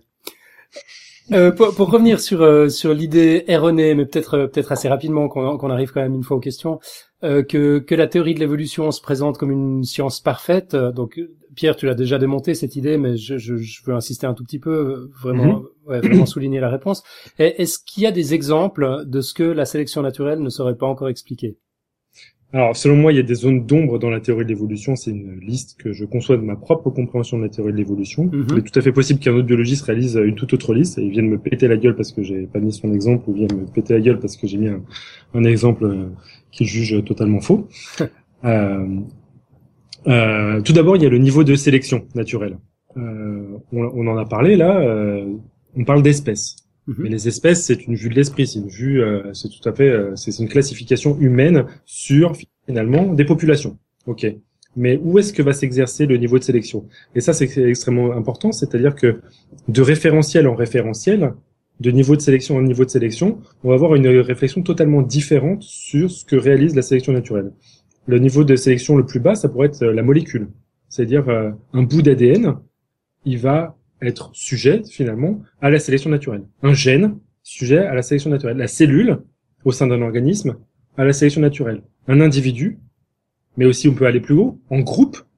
Si on a une fourmilière, elle est euh, peut-être elle-même entière un, un, un, groupe euh, euh, qui est sujet à la sélection naturelle. Mhm. Et là, la question, c'est où est-ce qu'on s'arrête? Quel, est le référentiel à prendre en compte pour véritablement euh, comprendre l'évolution? Mhm. ouais. Là-dessus, ouais, deux mots. même, tu vas, me, tu vas me couper si je dis une bêtise, mais il me semble que même au niveau d'un peuple, on a vu dans l'épisode sur sur les civilisations qu'il y avait une sorte de sélection qui se faisait quand les Espagnols sont arrivés avec leur résistance aux maladies, avec leur euh, domestication des chevaux, c'est une sorte de sélection naturelle qui se fait où 90% je crois des peuples de l'Amérique euh, ont été éradiqués quoi. Oui, oui, et, mais, mais, mais l'idée là encore, c'est d'une certaine manière ça va parce que ça va dans le cadre de ce que expliquait Darwin, c'est-à-dire on, on, reste dans le cadre d'une population. Darwin n'allait pas plus loin que la population, mais quand tu es dans un groupe, quand tu es dans une famille où uniquement un représentant se reproduit. C'est le cas des fourmis où il y a une reine qui va se reproduire avec un mâle, mm. mais l'intégralité de la fourmilière qui est euh, pour 99% stérile, est-ce qu'elle subit une sélection? Mm. Qu'est-ce qui, qu'est-ce qui se passe en fait s'il y a une, fourmi euh, ouvrière qui crève par rapport à l'intégralité de la fourmilière Est-ce que, est-ce qu'on peut compter, en gros, est-ce qu'on peut considérer la fourmilière comme un individu? Et ça, c'est problématique. Est-ce qu'on peut considérer une population comme un individu? Mm-hmm. Et dans ce cadre-là, qu'est-ce qu'on fait des gènes? En fait, le problème, c'est que euh, on, arrive à un continuum de, de, de, de, niveau de réflexion sur la sélection et on ne sait pas où, où est-ce qu'il faut, faut s'arrêter. Donc ça, pour moi, c'est une grosse zone d'ombre et il faut savoir si euh, on va pouvoir réaliser un réductionnisme de la théorie de l'évolution, un très particulier. Euh, c'est un peu ce que cherchait à faire Dawkins quand il parlait du gène égoïste. Il disait bon, on s'en fout de tout ce qu'il y a autour de, des individus. Ce qui compte, c'est un bout d'ADN. Euh, est-ce que ça c'est valable? Est-ce que on peut le, considérer que ça va véritablement expliquer l'intégralité de l'évolution, ou est-ce qu'il y a quand même euh, certains niveaux où il y a des, des degrés de d'une certaine, certaine manière d'interaction entre ces agents qui empêchent de réfléchir de la même manière? Donc ça c'est un des trucs. Ok, donc ça c'était les, les, les, niveaux de sélection en fait. Voilà. Ok, Alors, il y en a d'autres? Les mécanismes de l'hérédité. Darwin s'en foutait royalement en fait. Euh, lui il parlait de gémules pour, pour, parler de, de mécanismes d'hérédité. Il disait qu'il y avait des petites gémules euh, euh, dans les organismes qui étaient transmises aux gémules pour former un organisme nouveau. Bon, bah, on voit en fait qu'il avait absolument aucune idée de, de, de ce que pouvait expliquer l'hérédité, mais il n'en avait pas besoin finalement pour expliquer la sélection naturelle. Mhm. Mais l'idée, on, doit quand même se poser quels sont les apports des mécanismes de l'hérédité, parce qu'il y en a plusieurs, sur la sélection naturelle. Est-ce que, par exemple, l'épigénétique va à l'encontre de la sélection naturelle ou pas? Mhm. Ça, j'exposerai mon avis, mais c'est une zone d'ombre. Ça, c'est sûr. Ok, ça, ça fait partie des questions de, de Laurent. On va garder ça pour plus tard.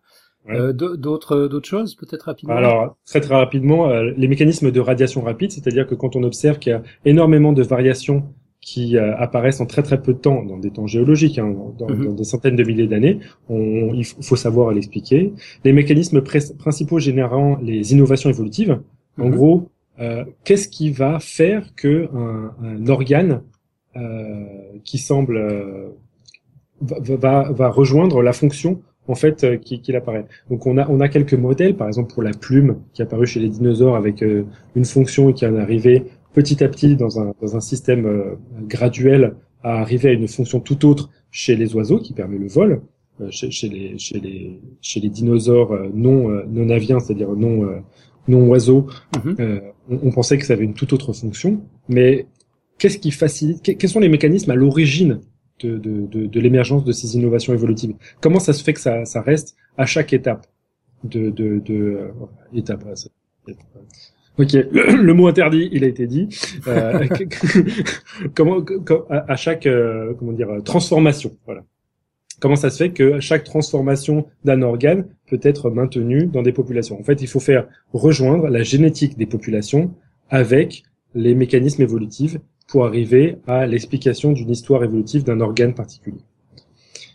Alors après, très très vite, la reproduction sexuée, ça c'est quelque chose qui pose énormément de problèmes.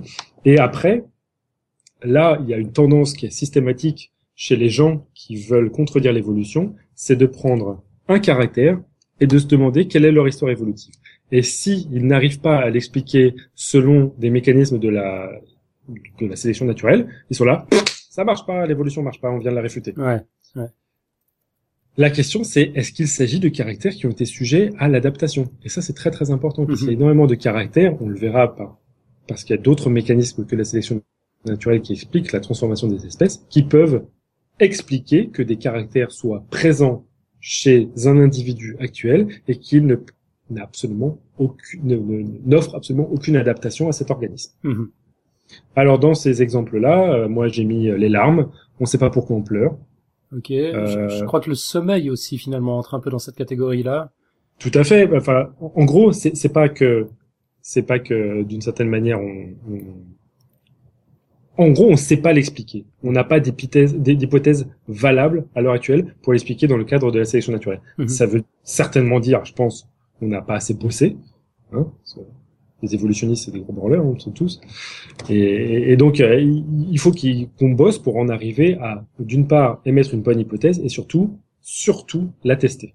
Mhm. On a une idée euh, quand on se lance sur un, un trait particulier. Euh, euh la en gros, si on pouvait se donner une probabilité pour que ce soit un trait qui soit adapté à une fonction. en gros, aujourd'hui, c'est quoi? C'est il y a 50% de chances qu'un trait soit adapté. Il y a, il y a 20% de chances. Euh, bah, l'idée, l'idée, généralement, quand tu, tu, essayes de, faire de, des études évolutives, c'est que tu as deux aspects des études évolutives. L'une, ça va être de retracer l'histoire évolutive d'un caractère. Et dedans, d'une certaine manière, tu peux mettre, tu peux mettre très très très à côté euh, le, le, euh, le mécanisme évolutif qui est sous-jacent.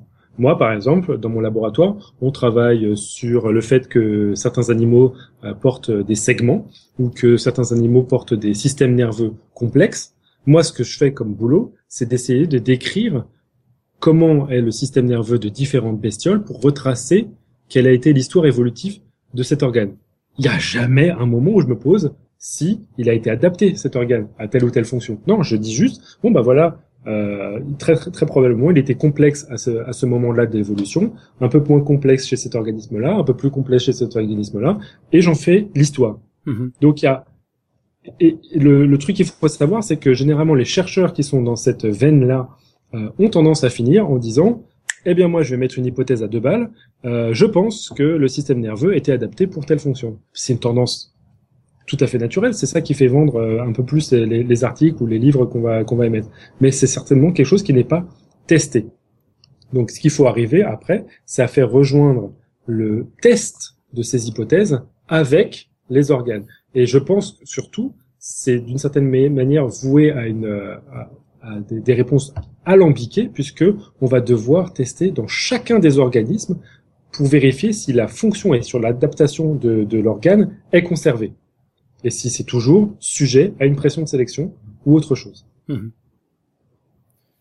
Ok, David, peut-être tu pensais aussi euh, à, à, quelques exemples? Euh, Oula, je, je suis un peu perdu, je suis désolé. euh, D'accord, bon, euh, c'est pas grave, on va enchaîner parce que de toute façon, on fait on fait vraiment long sur cette partie. Ouais. Euh, c'est pas encore tout à fait le moment des questions, mais il se trouve quand même qu'un qu'un auditeur, euh, Fabien, nous a nous a envoyé nous en a envoyé une qui trouve peut-être sa place dans cette longue liste de, de mystères encore non résolus. On, on peut peut-être la prendre euh, la prendre maintenant. Vas-y. David. Hmm. Alors une question de Fabien, c'était j'ai une question sur l'évolution. J'ai appris récemment que la girafe n'avait que sept vertèbres dans le cou.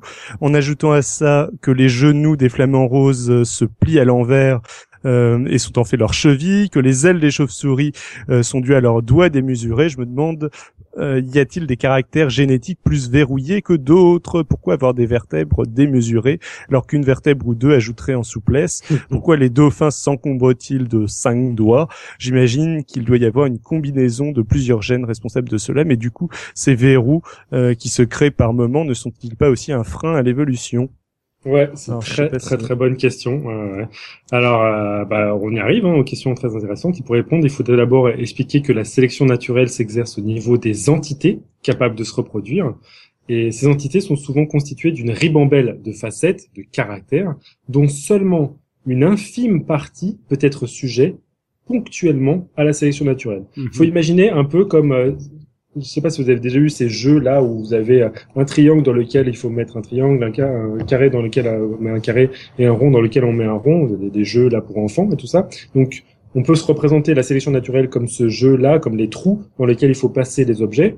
Mais par contre, des caractères, euh, que, enfin les entités qu'on fait passer, passer à l'intérieur, c'est de la pâte à modeler. Donc on peut leur faire prendre un peu n'importe quelle forme. Alors dans le dans le rond, bah on va faire passer, je sais pas moi, un losange qui passe très bien. On va faire passer euh, euh, pas un carré parce que lui il va pas survivre ou il va pas pouvoir se reproduire. On va faire passer toute une ribambelle de formes à travers ce filtre. Hmm. Pour euh, ça, c'est juste pour étayer le fait que chacun de ces organismes va être va passer ce filtre de la sélection et pourtant ils sont pas identiques. Ils ont différentes facettes.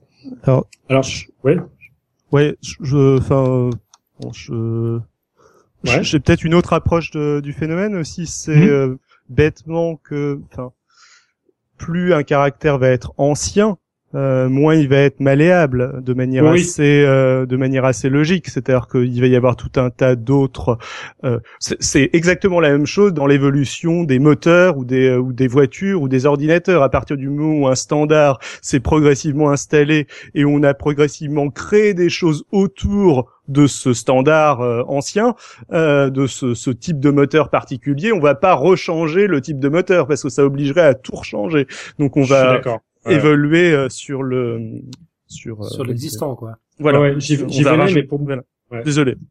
non non mais j'y venais mais pour pour moi l'important c'était aussi d'expliquer que euh, la sélection naturelle va pas agir sur l'intégralité des des des, euh, des caractères. C'est pour moi c'est extrêmement important de savoir ça parce que après on, on, on, comprend mieux pourquoi bah il y a des caractères tout simplement qui se maintiennent. Bah c'est parce que tout simplement ils n'ont pas été euh, enfin, il n'y a pas eu, ils sont pas passés par le fil de la sélection. Il n'y avait pas eu un moment où la sélection a agi sur ces caractères-là. Alors, ce dont il faut se rendre compte, c'est que ces entités biologiques sont le fruit de trois grandes forces l'adaptation, donc ça c'est la sélection naturelle, mais c'est aussi la structure et l'histoire. Alors ces trois forces contraignent le champ des variations possibles. Quand un individu est conçu, comme tu le disais David très justement, il n'y a pas de table rase de tout le parcours évolutif précédent on fait avec ce qu'on a.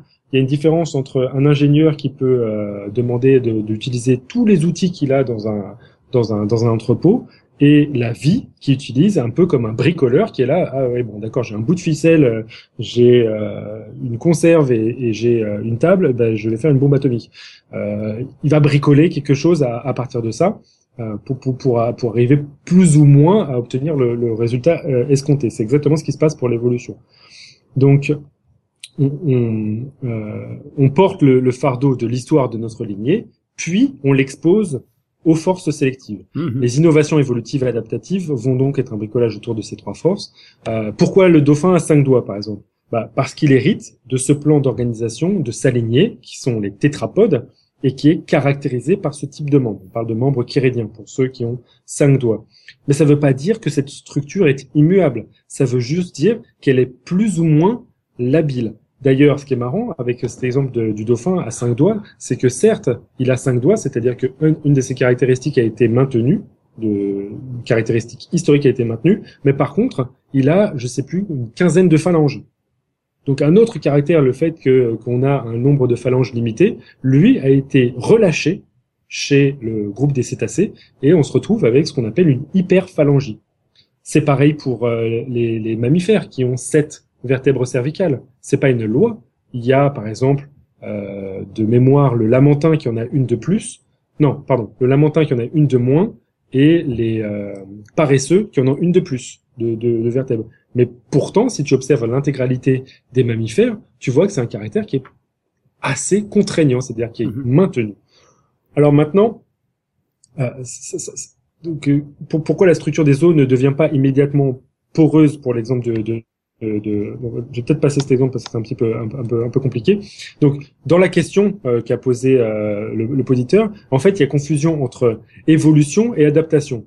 En effet, ces contraintes sont un frein pas à l'évolution puisqu'il y a transformation. C'est-à-dire que chez la girafe, ces vertèbres cervicales, elles sont plus grosses. Il y a eu évolution, il y a eu accumulation de modifications. Mais par contre, ce n'est pas une adaptation optimisée. C'est ça mhm. la grosse différence. C'est-à-dire que oui, d'accord, oui, c'est complètement con, il y a un signe qui est à côté, qui lui a une quinzaine de vertèbres cervicales qui lui permet de, bien plier son cou, et il y a cette girafe à la con qui a sept euh, vertèbres cervicales qui sont beaucoup plus grosses, et, et donc c'est absolument pas optimum. C'est tout simplement parce qu'il n'y a pas eu optimisation, il y a juste adaptation. Vas-y.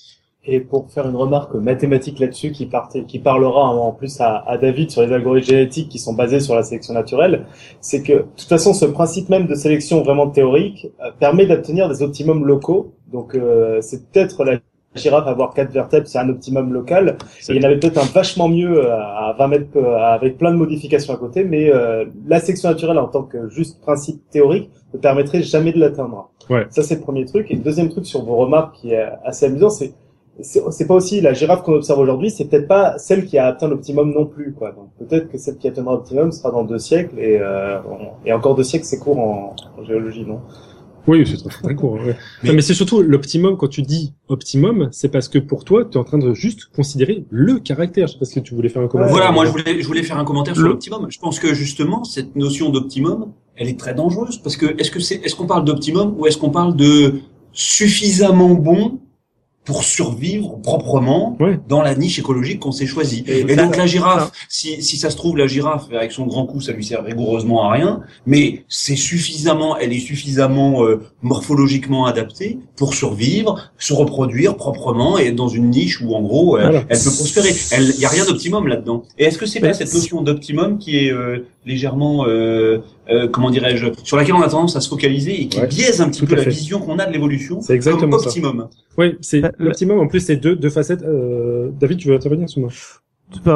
Enfin, moi, ça, enfin, le, la notion d'optimum me choque pas outre mesure, mais en, effet, à partir du moment où on parle d'un environnement donné et euh, d'un euh, euh, d'un critère donné, et sachant en effet que, comme l'a expliqué Nico avant, le, euh, enfin, on n'est pas forcé de l'atteindre, bien sûr. Au contraire, la plupart du, temps, on ne l'atteindra pas.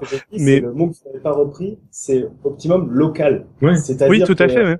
Ça peut, c'est un optimum local. Ça peut être un truc qui est absolument pas optimum, euh, même si le mot optimum plaît pas, ça peut être un optimum, mais qui en fait est, euh, pas du tout intéressant. Non, mais en plus, c'est, on considère la girafe, on voit son environnement, mais aussi, elle bouffe les, les grandes, euh, les, les, les, les, feuilles des, des, des, arbres et tout ça, et on dit, ça, là, je suis en train de voir un caractère. À mon avis, c'est ça qui lui a permis de s'adapter à cet environnement. Ça, c'est pas vrai.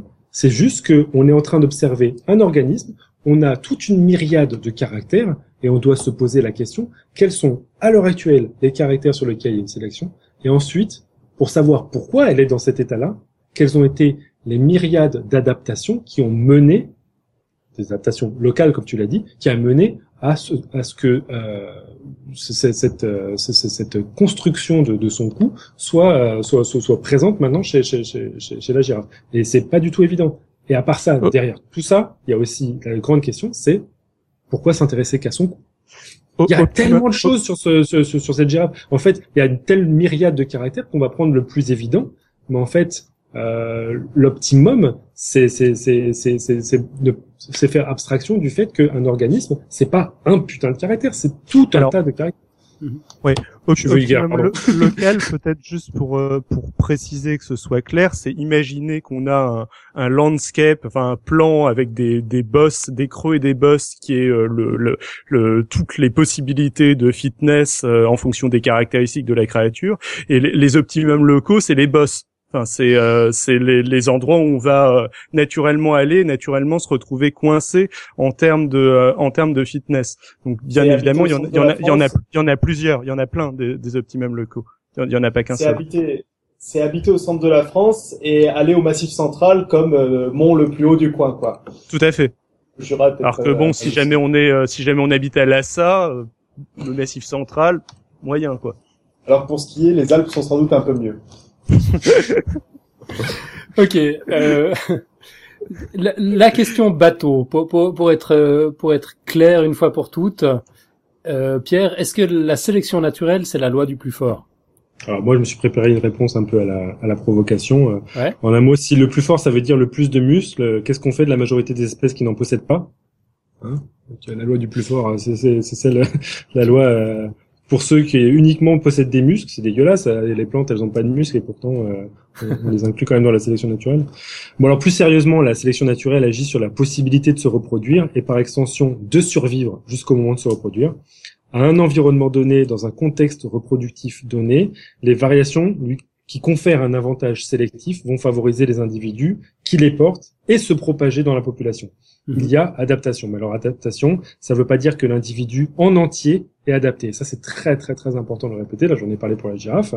Et d'autre part, adaptation ne signifie pas perfection ou optimisation. Le moindre écart avantageux ou désavantageux est susceptible d'être sélectionné. Je sais pas si j'ai été clair. Ouais, très très clair. Moi, moi, je voulais juste faire un commentaire sur la traduction aussi de euh, Survival of the Fittest. Euh, ça veut pas dire la, la, la, survie du plus fort en fait.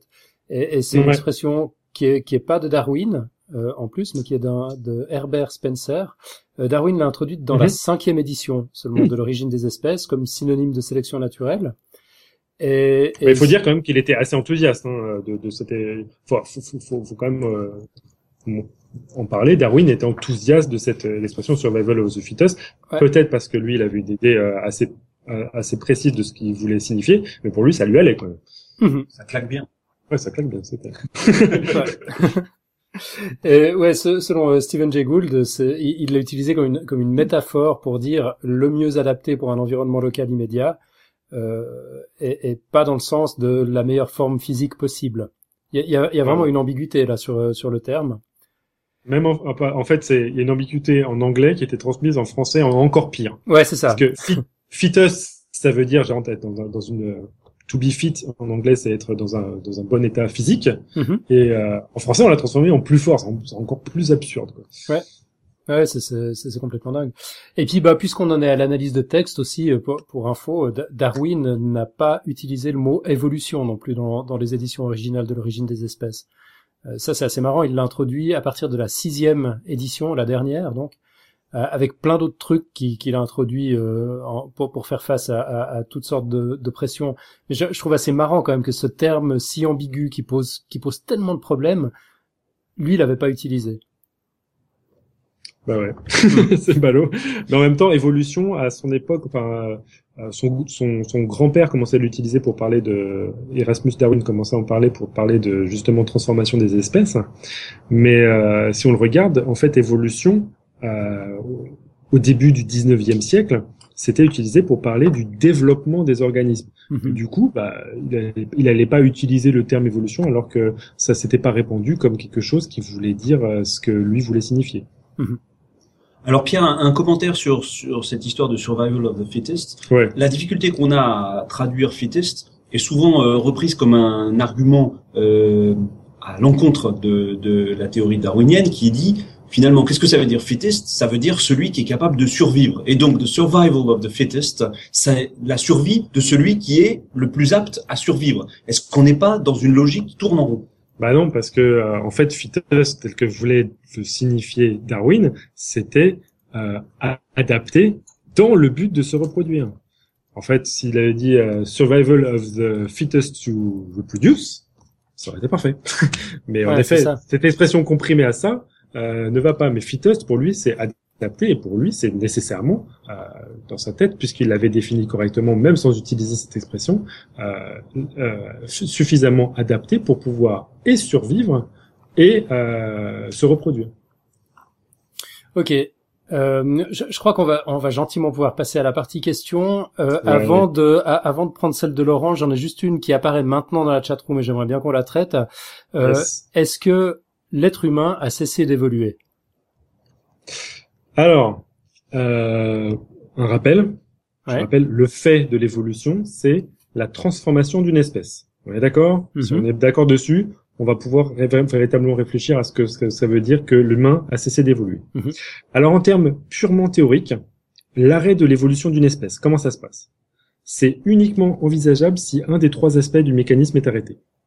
Donc, si l'espèce humaine arrête d'évoluer, ça veut dire, par exemple, qu'il n'y a pas de variation. On serait tous des clones. Ça, ça, ça ce serait...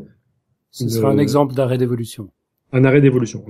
Bon, c'est pas le Deuxièmement, pas de contraintes sélectives, toutes les générations seraient renouvelées à l'identique en termes de nombre dans un environnement aux ressources illimitées. Mhm. C'est-à-dire qu'on n'aurait absolument aucune contrainte, aucune pression. Mhm. Dernière chose, pas d'hérédité. C'est-à-dire, il n'y a plus de transmission du patrimoine à la génération suivante. Ça, ça peut être une, idée qui fait que l'humain cesse d'évoluer. Et puis, bien sûr, celui qui fâche, hein, l'extinction, c'est un arrêt définitif de l'évolution d'une lignée. Ça peut mhm. tout à fait nous pendre au nez. Alors, ce qu'on, en fait, ce qu'on subodore dans la question, euh, euh, on pense souvent que l'humain a cessé d'évoluer. Donc, euh, juste pour, pour finir, ces trois aspects du mécanisme, c'est la seule possibilité pour qu'il y ait véritablement arrêt de la transformation de l'espèce humaine. Mhm. Ça n'arrivera pas, donc, à moins que on s'éteigne. Donc, on va toujours évoluer, quoi qu'il arrive. Ça, c'est sûr. On va toujours se transformer. Par contre, la, la question, je pense, qui est derrière ça, c'est est-ce que il y aura toujours présence d'adaptation chez l'humain? Mhm. Mais dans une population de taille conséquente, si tout tous les humains n'ont pas l'occasion de se reproduire, c'est que certains caractères, toujours certains caractères, vont être transmis tandis que d'autres vont disparaître peu à peu. Parce qu'il y aura toujours finalement une contrainte, et c'est pour, pour rappeler euh, Malthus, s'il y a un risque de surpeuplement, il y aura nécessairement sélection derrière. Mhm. Par contre, ça va prendre un temps assez important, plusieurs générations, mais on peut quand même d'ores et déjà trouver des exemples d'adaptation dans l'histoire de la lignée euh, humaine d'Homo sapiens. Alors, euh, vu que ces caractères sont assez... Ouais, vas-y. Juste un petit mot, euh, il me semble aussi, mais enfin, je, suis d'accord avec toi, mais il me semble aussi que l'idée qui est un petit peu derrière euh, le, les personnes qui euh, euh qui pensent qu'il y a plus d'évolution, c'est pas nécessairement qu'il y a plus de sélection, mais c'est que la sélection ne s'effectuerait pas sur les critères qui sont héréditaires plus que euh, le, le, fait qu'il y ait plus de qu'il y ait plus de sélection. Je pense que c'est pas possible et que c'est pas le cas. Mais c'est. Moi, je fais euh, partie de ceux qui pensent euh, qu'on évolue plus beaucoup. Mm. Moi, je considère dans les. J'ai l'impression que dans les dans les les, peuples euh, dans comment dire riches, enfin la civilisation occidentale où on est, il y a très peu de critères qui vont nous empêcher de nous reproduire, critères génétiques ou qui vont nous empêcher de nous reproduire. Enfin, l'effet de la sélection naturelle, j'ai du mal à voir où il a un impact. Oui, mais en fait, ce que vous essayez en train de te dire, c'est que vous ne voyez pas d'adaptation l'évolution, la transformation de l'espèce humaine, elle aura lieu.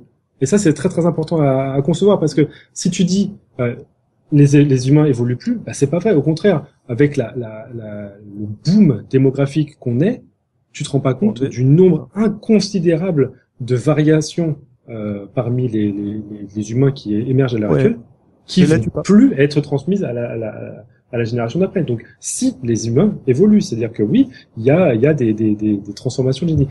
Maintenant, la sélection naturelle, qu'elle favorise une adaptation à une autre, bah ça, euh, je peux pas le prédire, mais avec la, la, la euh, comment dire, la, la, taille des effectifs, euh, s'il y a toujours une sorte de contrainte pour que toutes les populations ne se mélangent pas avec tout le monde, bah, il y a quand même une forte chance que dans certaines populations, tu vas avoir euh, des adaptations à un milieu, euh, des adaptations locales à, à une contrainte. Hmm. Et c'est juste que on peut pas prédire lesquelles. Mais à partir du moment où, euh, je sais pas, moi, je vais dans un village et que euh, la population augmente, mais que tous ne sont pas, à, enfin tous les reproductifs ne sont pas mis à contribution, c'est-à-dire qu'il va y avoir euh, émergence d'une certaine manière des caractères les plus adaptés à la reproduction. Je sais pas lesquels, mais c'est très probable. Enfin, s'ils sont corrélés avec la capacité à se reproduire, euh, encore une fois si jamais c'est des caractères qui sont juste random, euh, si, euh, ouais, on y vient, on y vient justement ça, à, ça. En effet, mais comme comme d'habitude, je vais le répéter encore euh, peut-être un million de fois pendant la pendant l'émission. La, tous les caractères ne sont pas sélectionnés, seulement une poignée de caractères à chaque individu, à chaque population et à chaque génération vont être sélectionnés, pas l'intégralité. Donc il y a une myriade de caractères qui de chaque génération en chaque génération sont transmis sans avoir euh, subi le filtre de la sélection naturelle. Dérive génétique aussi. Ouais, voilà. On, on, y viendra dans un petit moment à cette question de la, de la dérive génétique. Mais si on parle de, de l'évolution de l'être humain spécifiquement, en, mhm. en fait, euh, c'est vrai que ce qu'on observe, c'est qu'on s'est débarrassé de pratiquement tous nos prédateurs. Euh, on a inventé des moyens pour garantir notre alimentation, donc on n'a plus besoin de, de, chasser, de rester affamé un jour sur deux et de risquer de mourir grâce à l'agriculture. Donc, on a inventé mhm. le chauffage, les habits, le préservatif, la médecine, l'hygiène, surtout les vaccins. Euh, en, en, fait, on est, on est quand même soumis de manière vachement moins directe aux pressions sélectives. Ben non. quelle est la pression sélective la plus importante? Celle destinée à se reproduire. Est-ce qu'on baisse tous? Est-ce qu'on est tous là en train d'avoir exactement le nombre d'enfants qu'on veut? ben non. On peut imaginer par exemple qu'il y aurait une pression de sélection sur des, des critères de beauté physique, par exemple. Ouais. Euh, que une capacité à gagner de l'argent, hein, qui a un impact fort. Euh. En fait, le, problème, c'est que gagner de l'argent, est-ce que c'est, est-ce que tu vas, est-ce que tu vas y voir un déterminisme génétique ou est-ce que tu vas considérer que c'est euh, complètement un acquis culturel? Moi, ça me bah, gêne pas forcément de considérer que c'est un c'est-à-dire non, je vais pas y voir l'impact d'un gène. Par contre, sans doute l'impact de plein de facteurs qui vont aider, etc. Quoi. Oui, mais, on pourrait renverser, on pourrait renverser le, la, la, la, cette prédiction dans l'autre sens, c'est-à-dire que les gens riches euh, globalement font plutôt moins d'enfants, les gens euh, célèbres font moins d'enfants. Voilà, donc. Euh... ah, mais c'est surtout aussi oh. le nombre des gens riches. Il y en a combien par rapport à la population mondiale? Mm. Ok. Gène, il passe pas beaucoup. ouais. ouais eh, eh, tâchons de, de ne pas nous égarer. Il y a tellement d'autres facteurs. Euh, enfin, pour le coup, il y a les on est, on est quand même. En fait, ça c'est aussi un, un, des problèmes avec euh, les discussions évolutives, c'est qu'on est très, très, très, très amené à euh, discuter de caractère en leur imposant euh, des euh, valeurs adaptatives ou non sans les avoir testées. Et ça, c'est quelque chose qui est euh, très très très énervant pour les, évolutionnistes. Mais moi, le premier, je suis le premier à, discuter de ça parce que j'ai envie d'émettre des hypothèses. Mais le problème, c'est qu'il faut systématiquement accompagner de ces, ces phrases-là de d'après d'études qui véritablement testent ces hypothèses. Ok. c'est ça. D'accord. Concrètement, il y a quand même, il y a, il y a quand même des, des, des adaptations qu'on peut observer. Euh, il y a l'adaptation à l'altitude, par exemple, qu'on a pu observer à trois endroits différents de la planète, dans, dans les Andes, en Éthiopie et au Tibet. Donc c'est mhm. des changements physiologiques qui sont qui sont mesurables, euh, des adaptations génétiques qui ont été favorisées par la sélection naturelle. Oui, oui, tout à fait. Hein. Euh, il y a la fameuse mutation du gène permettant la digestion du lactose chez l'adulte, dont Xavier Durussel nous avait parlé dans l'épisode 111. Ouais, euh, exactement. Et, et, puis il y en a d'autres qui, qui, qui, sont en cours, qu'on peut observer maintenant en train de se, se dérouler sous nos yeux. Il y a, il y a notamment euh, la résistance au sida chez certaines prostituées africaines euh, qui ne se sont jamais protégées et qui n'ont pas contracté le, le HIV. Ouais. Euh, je, la, la, mucoviscidose euh, également, c'est une, c'est un, un, un, trait évolutif. Alors ça, ça me, ça, ça me surprend un peu. Tu, tu peux nous expliquer? Ouais. Alors c'est une maladie génétique on dit qu'elle est hétérozygotique, ça veut dire qu'il faut qu'un individu porte euh, une mutation sur les chromosomes transmis par la mère et par le père pour contracter cette maladie génétique, la mucoviscidose. Mm-hmm. Et pourtant, sa prévalence dans la population caucasienne est importante. Euh, c'est surprenant pour un phénomène aussi délétère. La, la, la, mucoviscidose, généralement, on en meurt très très rapidement, dans euh, 20 ou 30 ans. Mhm. Mais en fait, certains auteurs, sur la base de modèles génétiques, démographiques et épidémiologiques, ont proposé une hypothèse, celle que la mutation qui entraîne la mucoviscidose permet une protection précoce contre la tuberculose. Et en fait, les enfants hétérozygotes auraient été favorisés car ils survivraient à la tuberculose. Euh, donc ces enfants, ils sont porteurs d'une mutation et ils survivraient parce que euh, un seul chromosome porteur de la mutation permet d'avoir des poumons, suffisamment visqueux pour être plus résistants à la tuberculose mais pas assez pour développer la mucoviscidose. Donc en gros, les enfants hétérozygotes, vu qu'il y a une époque euh, au moment de la population humaine, surtout dans les populations caucasiennes, euh, qui ont subi euh, de larges épidémies de tuberculose, ces enfants hétérozygotes ont été sélectionnés, ont survécu et ont transmis leur mutation, ce qui fait que à l'heure actuelle, on se retrouve avec cette mutation avec une prévalence énorme dans la population caucasienne. Mhm. La population caucasienne, donc c'est nous autres, quoi. C'est les Européens, c'est ça hein? Européenne et la partie euh, occidentale de, de, de l'Asie. Ok. euh, et puis, bon, il y a, un autre phénomène qu'on est en train d'observer qui est, qui est assez intéressant, c'est ce qu'on appelle l'agénésie, donc L apostrophe agénésie des dents de sagesse, c'est-à-dire l'absence totale de leur formation. Euh, c'est un trait qui se propage lentement mais sûrement au sein de la population humaine. Il y a des très fortes variations locales. Les Mexicains natifs, par exemple, euh, sont à 100% d'agénésie. Ça veut dire que personne dans, au, sein de ces populations-là n'a plus jamais de dents de sagesse. Ils ont bien de la chance. Euh, ouais, ils ont plus de bol que les, les, aborigènes de Tasmanie. Chez eux, c'est exactement le contraire. En fait, ils ont tous toutes leurs dents, y compris les, les dents de sagesse. On, on, a pu isoler un gène concerné, c'est le PAX9, mais apparemment, il y en a d'autres. C'est plus compliqué que juste en un fait, gène. Quand tu dis isoler le gène concerné, ça veut dire que tout simplement, ces gens sont porteurs de variants de ce mhm. gène PAX9 euh, qui ont euh, envahi euh, soit la population des aborigènes de Tasmanie, soit envahi la population mexicaine. Ok. Mais, mais le gène PAX9 est présent chez tous les humains. D'accord. Ok. Bon, écoute, je crois qu'on a on, a bien posé le décor là. on peut peut-être enfin passer aux questions de Laurent, de, Mathieu et de, de Nicotup, éventuellement de, de la chatroom.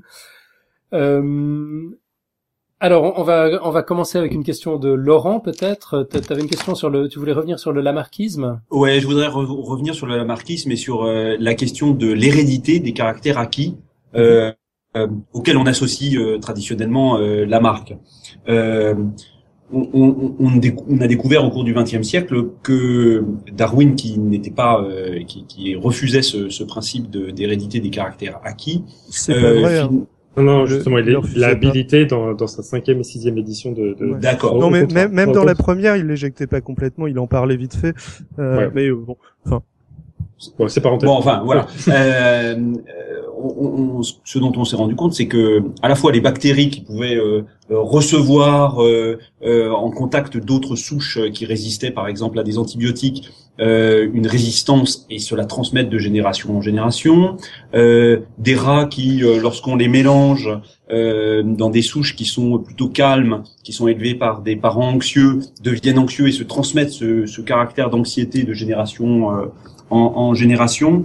globalement, euh, on a fait, on fait de plus en plus d'expérimentations qui mettent en évidence que sous l'effet d'un choc ou d'un stress euh, ou de conditions environnementales données, euh, les organismes acquièrent certains caractères et sont capables de transmettre de génération en génération ces traits, alors même que ces traits sont réputés être de nature génétique. Alors à quel point faut-il réhabiliter euh, la marque de ce point de vue-là? Alors euh, avant d'en de, venir à ma réponse, juste dans tous les exemples que tu as donnés, en effet, les rats, le stress et tout ça, ça, faisait vraiment partie de l'épigénétique. Pour les bactéries, moi, je considère qu'à partir du moment où déjà ce sont des, des organismes qui se reproduisent euh, par une reproduction euh, asexuée, euh, c'est des cas un petit peu particuliers de, de justement la manière de propager ces gènes. Mais d'autre part, le fait que ils acquièrent des résistances, c'est uniquement par incorporation de matériel génétique. Donc ça, pour moi, c'est une mutation. Ça reste de l'hérédité euh, euh, normale. C'est à la fois de, de, la génétique et de l'acquis. Bizarrement. Bah oui, mais d'une certaine manière, euh, c'est pas grave puisque euh, leur mode de reproduction, qui est asexué, c'est systématiquement ça, c'est-à-dire que tout ce qu'il y a dans la cellule va se diviser en deux et on, on obtient. Euh, donc euh, pour moi, c'est juste une mutation bizarre. Qui, en fait. Ouais, voilà. pour une bactérie. En gros, tout ce qui est modifié dans la bactérie va être transmis. Donc euh, oui, en effet, ce, sera systématiquement acquis et transmis. Bon, moi ça c'est à part. Euh, revenons euh, revenons au problème de, de l'épigénétique. Euh, on va d'abord l'expliquer. Si vous prenez un organisme multicellulaire, c'est toujours important de parler d'organismes multicellulaires, comme une plante, un animal. Toutes les cellules possèdent le même programme génétique. Et ben pourtant, toutes vos cellules ne se ressemblent pas. Vous avez des neurones, des cellules osseuses, des cellules intestinales, etc. Toutes pourtant avec le même programme génétique. Alors pour qu'elle se différencie, il faut que l'information génétique soit interprétée différemment. Eh bien, tous les processus qui portent cette information se regroupaient sous une seule bannière, celle de l'épigénétique. Alors il peut s'agir de la configuration de l'ADN dans les chromosomes. L'ADN peut être plus ou moins compacté, ça, ça fait partie de l'épigénétique. Euh, sa modification, l'ADN peut être modifié Notamment, il y a un phénomène qu'on connaît bien, s'appelle la méthylation. Il y a certains, euh, certaines lettres qui composent le code génétique de l'ADN ATGC qui peuvent être méthylées, c'est-à-dire auxquelles on, ajoute un groupe, une molécule qui euh, fait que le code, enfin que le programme qu'elle codait va être différemment interprété dans, dans la cellule. Euh, il y a d'autres exemples, la place des centromères. Le centromère, généralement, c'est le milieu de, de, de chromosomes. Et sa position fait que bah, tout ce qu'il y a au milieu du chromosome n'est pas lu. Et ben la place du centromère change de cellule en cellule parfois et d'espèce en, espèce. La longueur des télomères, on l'a vu euh, par exemple dans, dans, le cas de Dolly, euh, l'espèce de, c'est quoi c'était pas une chèvre, c'était euh, brebis. une brebis qui était clonée. Eh bien ça, ça, ça faisait, ça avait un impact sur la, la, survie et sur la vieillesse de ressenti de, de la de la cellule. Et puis il y a aussi le contenu en facteurs, comme des, molécules qui sont à l'intérieur de la cellule, mais qui ne font pas partie du matériel génétique, comme l'ARN, les protéines, etc. Toutes ces différentes facettes influent sur l'exécution du programme génétique. Donc l'épigénétique peut être pré-organisée, ça c'est ce qui se passe au cours du développement par exemple, ou à partir d'une seule cellule, c'est la cellule œuf, on obtient un organisme multicellulaire composé d'organes et de cellules différenciées, c'est-à-dire que ce qui va faire l'épigénétique finalement, c'est programmer déjà à l'intérieur de la cellule pour arriver à un organisme complet, et non pas quelque chose d'aberrant. Mais il y a parfois des moments où l'épigénétique peut être modifié en interaction avec l'environnement. C'est exactement les exemples que, dont parlait Laurent. Un stress métabolique, un manque ou un excès de nourriture, une exposition à certaines molécules, une interaction avec un autre individu vont altérer ce qu'on appelle l'épigénome de certaines cellules, qui vont alors exprimer une partie du programme génétique qui n'est pas habituel. Alors, par extension, l'épigénétique explique notre l'habilité à survivre dans certains milieux inhabituels. C'est-à-dire que si nous, on est à, à 25 degrés, eh ben, euh, notre fonctionnement est défini par l'épigénétique de toutes les cellules qui sont impliquées justement dans ce métabolisme. Si maintenant on nous met à 4 degrés, eh ben, il va y avoir une modification épigénétique de toutes ces cellules-là qui vont faire qu'elles vont exprimer un programme altéré euh, pour pouvoir survivre. Par exemple, je regarde Nicotube, fruit de son développement dans un certain milieu, je ne me rends peut-être pas compte de ce à quoi il aurait ressemblé s'il avait été élevé dans un igloo. Je sais pas. Ça se trouve, il aurait eu plus de barbe, ça se trouve, il aurait eu plus de, de, de, cheveux longs, euh, etc. L'expression de son programme génétique adapté à la vie au froid est cachée. On dit qu'elle est cryptique. Alors maintenant, la grande question, c'est bah, est-ce que l'épigénétique est transmissible? Et ça, c'est le plus important. Et là, on touche à l'hérédité. Je vous rappelle que même si c'est un élément important de la Terre évolution, elle n'était pas expliquée, elle n'était pas inclue dans la sélection naturelle. Donc on pouvait d'une certaine manière la mettre de côté pour avoir un mécanisme évolutif. Mais que l'hérédité soit mendélienne ou lamarckienne, ça, ça, ça rentrait pas en compte. Mais euh, les, organismes multicellulaires, généralement, utilisent une lignée de cellules particulières pour se reproduire, la lignée germinale, et c'est le, programme génétique et l'épigénome de cette lignée qui comptent pour les caractères héréditaires qui vont être transmis aux générations suivantes.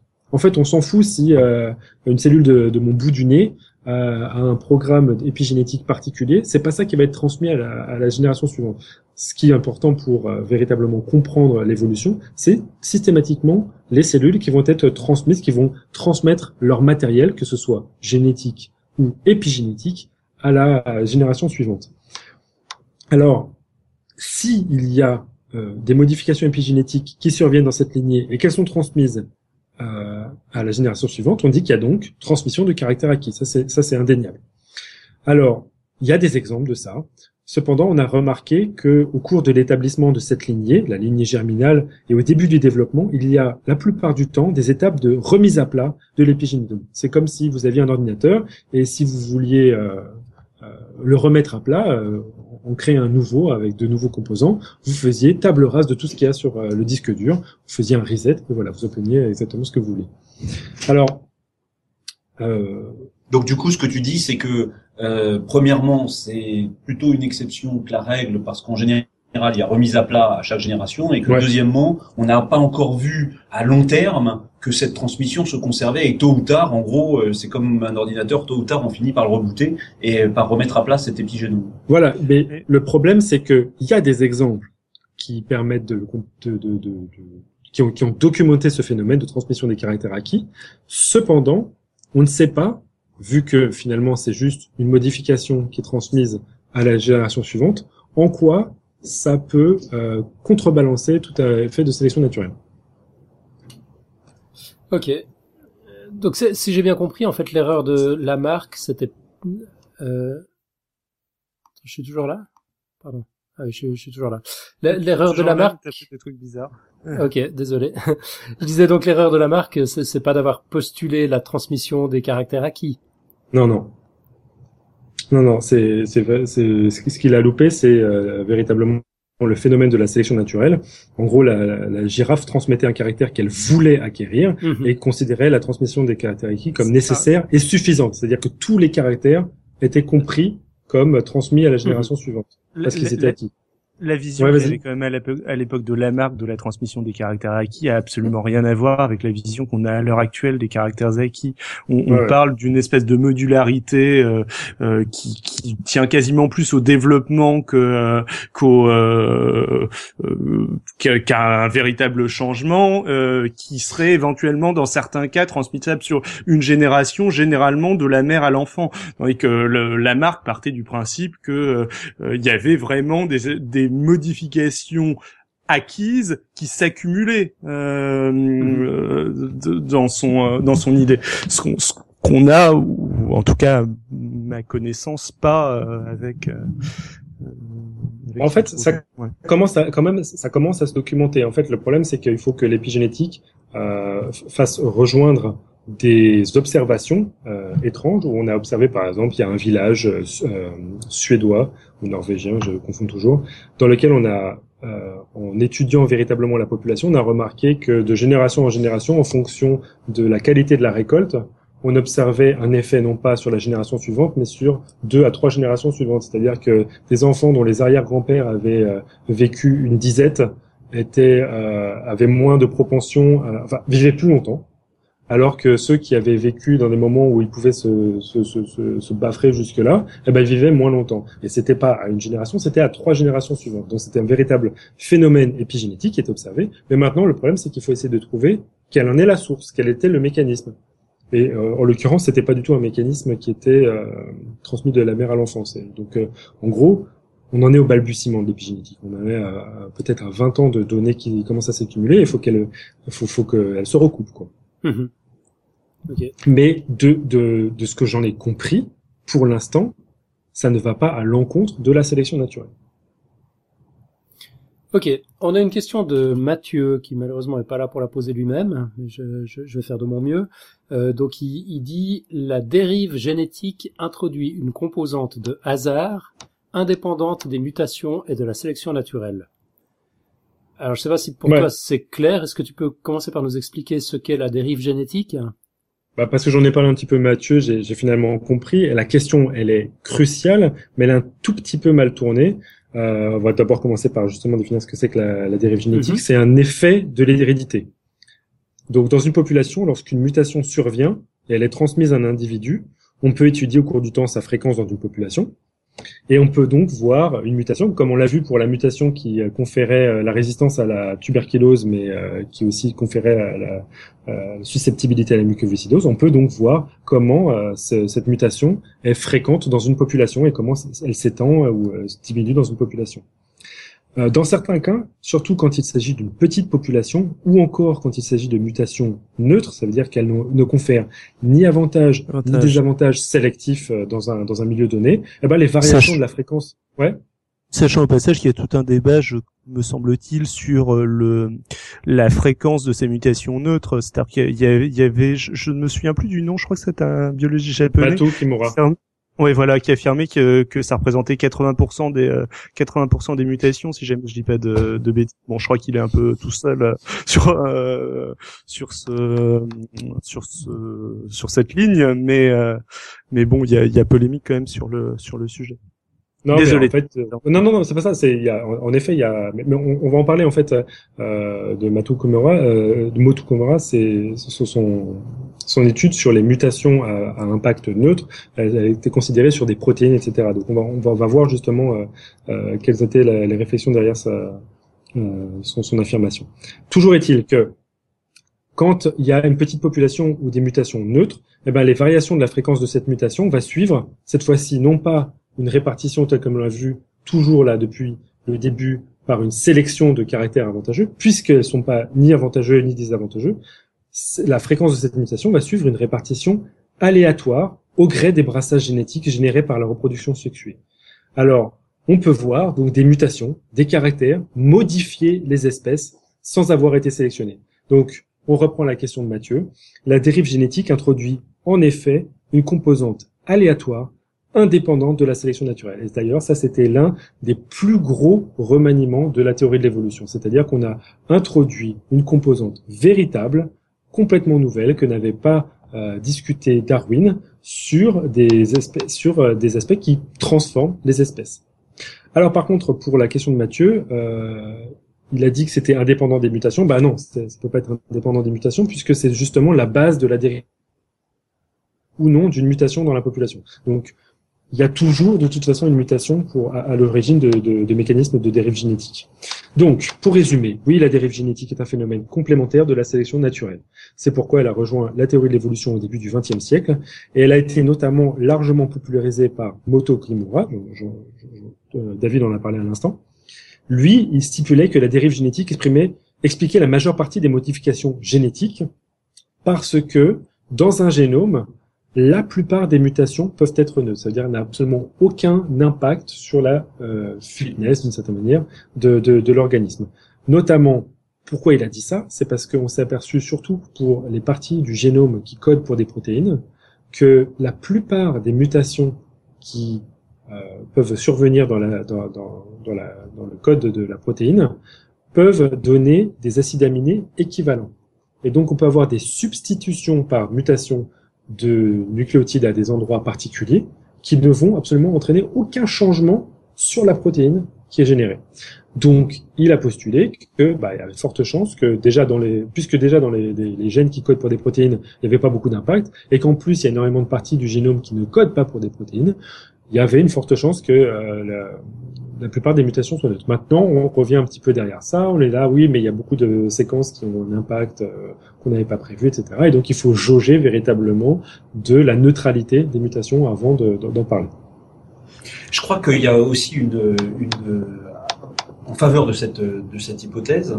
Euh, on a découvert aussi qu'au cours du développement, euh, on avait des mécanismes qui euh, compensaient en quelque sorte les mutations euh, euh, qui pouvaient se produire et les rendaient en quelque sorte neutres sous réserve que ce qu'elle s'exprime dans un cadre dans un cadre naturel et que ça constituait ces mutations neutres pouvaient constituer un réservoir de diversité latente qui à l'occasion précisément d'un choc de conditions d'alimentation différentes d'un stress thermique etc ouais. pouvait libérer toutes ces contraintes et donc cette euh, cette ces dérives génétiques et ces mutations aléatoires à la fois euh, étaient euh, pouvaient être beaucoup plus fréquentes parce qu'elles étaient rendues inoffensives et très utiles en cas de euh, en cas de de, de coup dur en quelque sorte euh, dans, dans l'évolution. Mais ça, euh, c'est, ce sont de très très bonnes hypothèses, mais il faut savoir protocole expérimental réellement capables de mettre en, évidence leur leur maintien dans, dans, les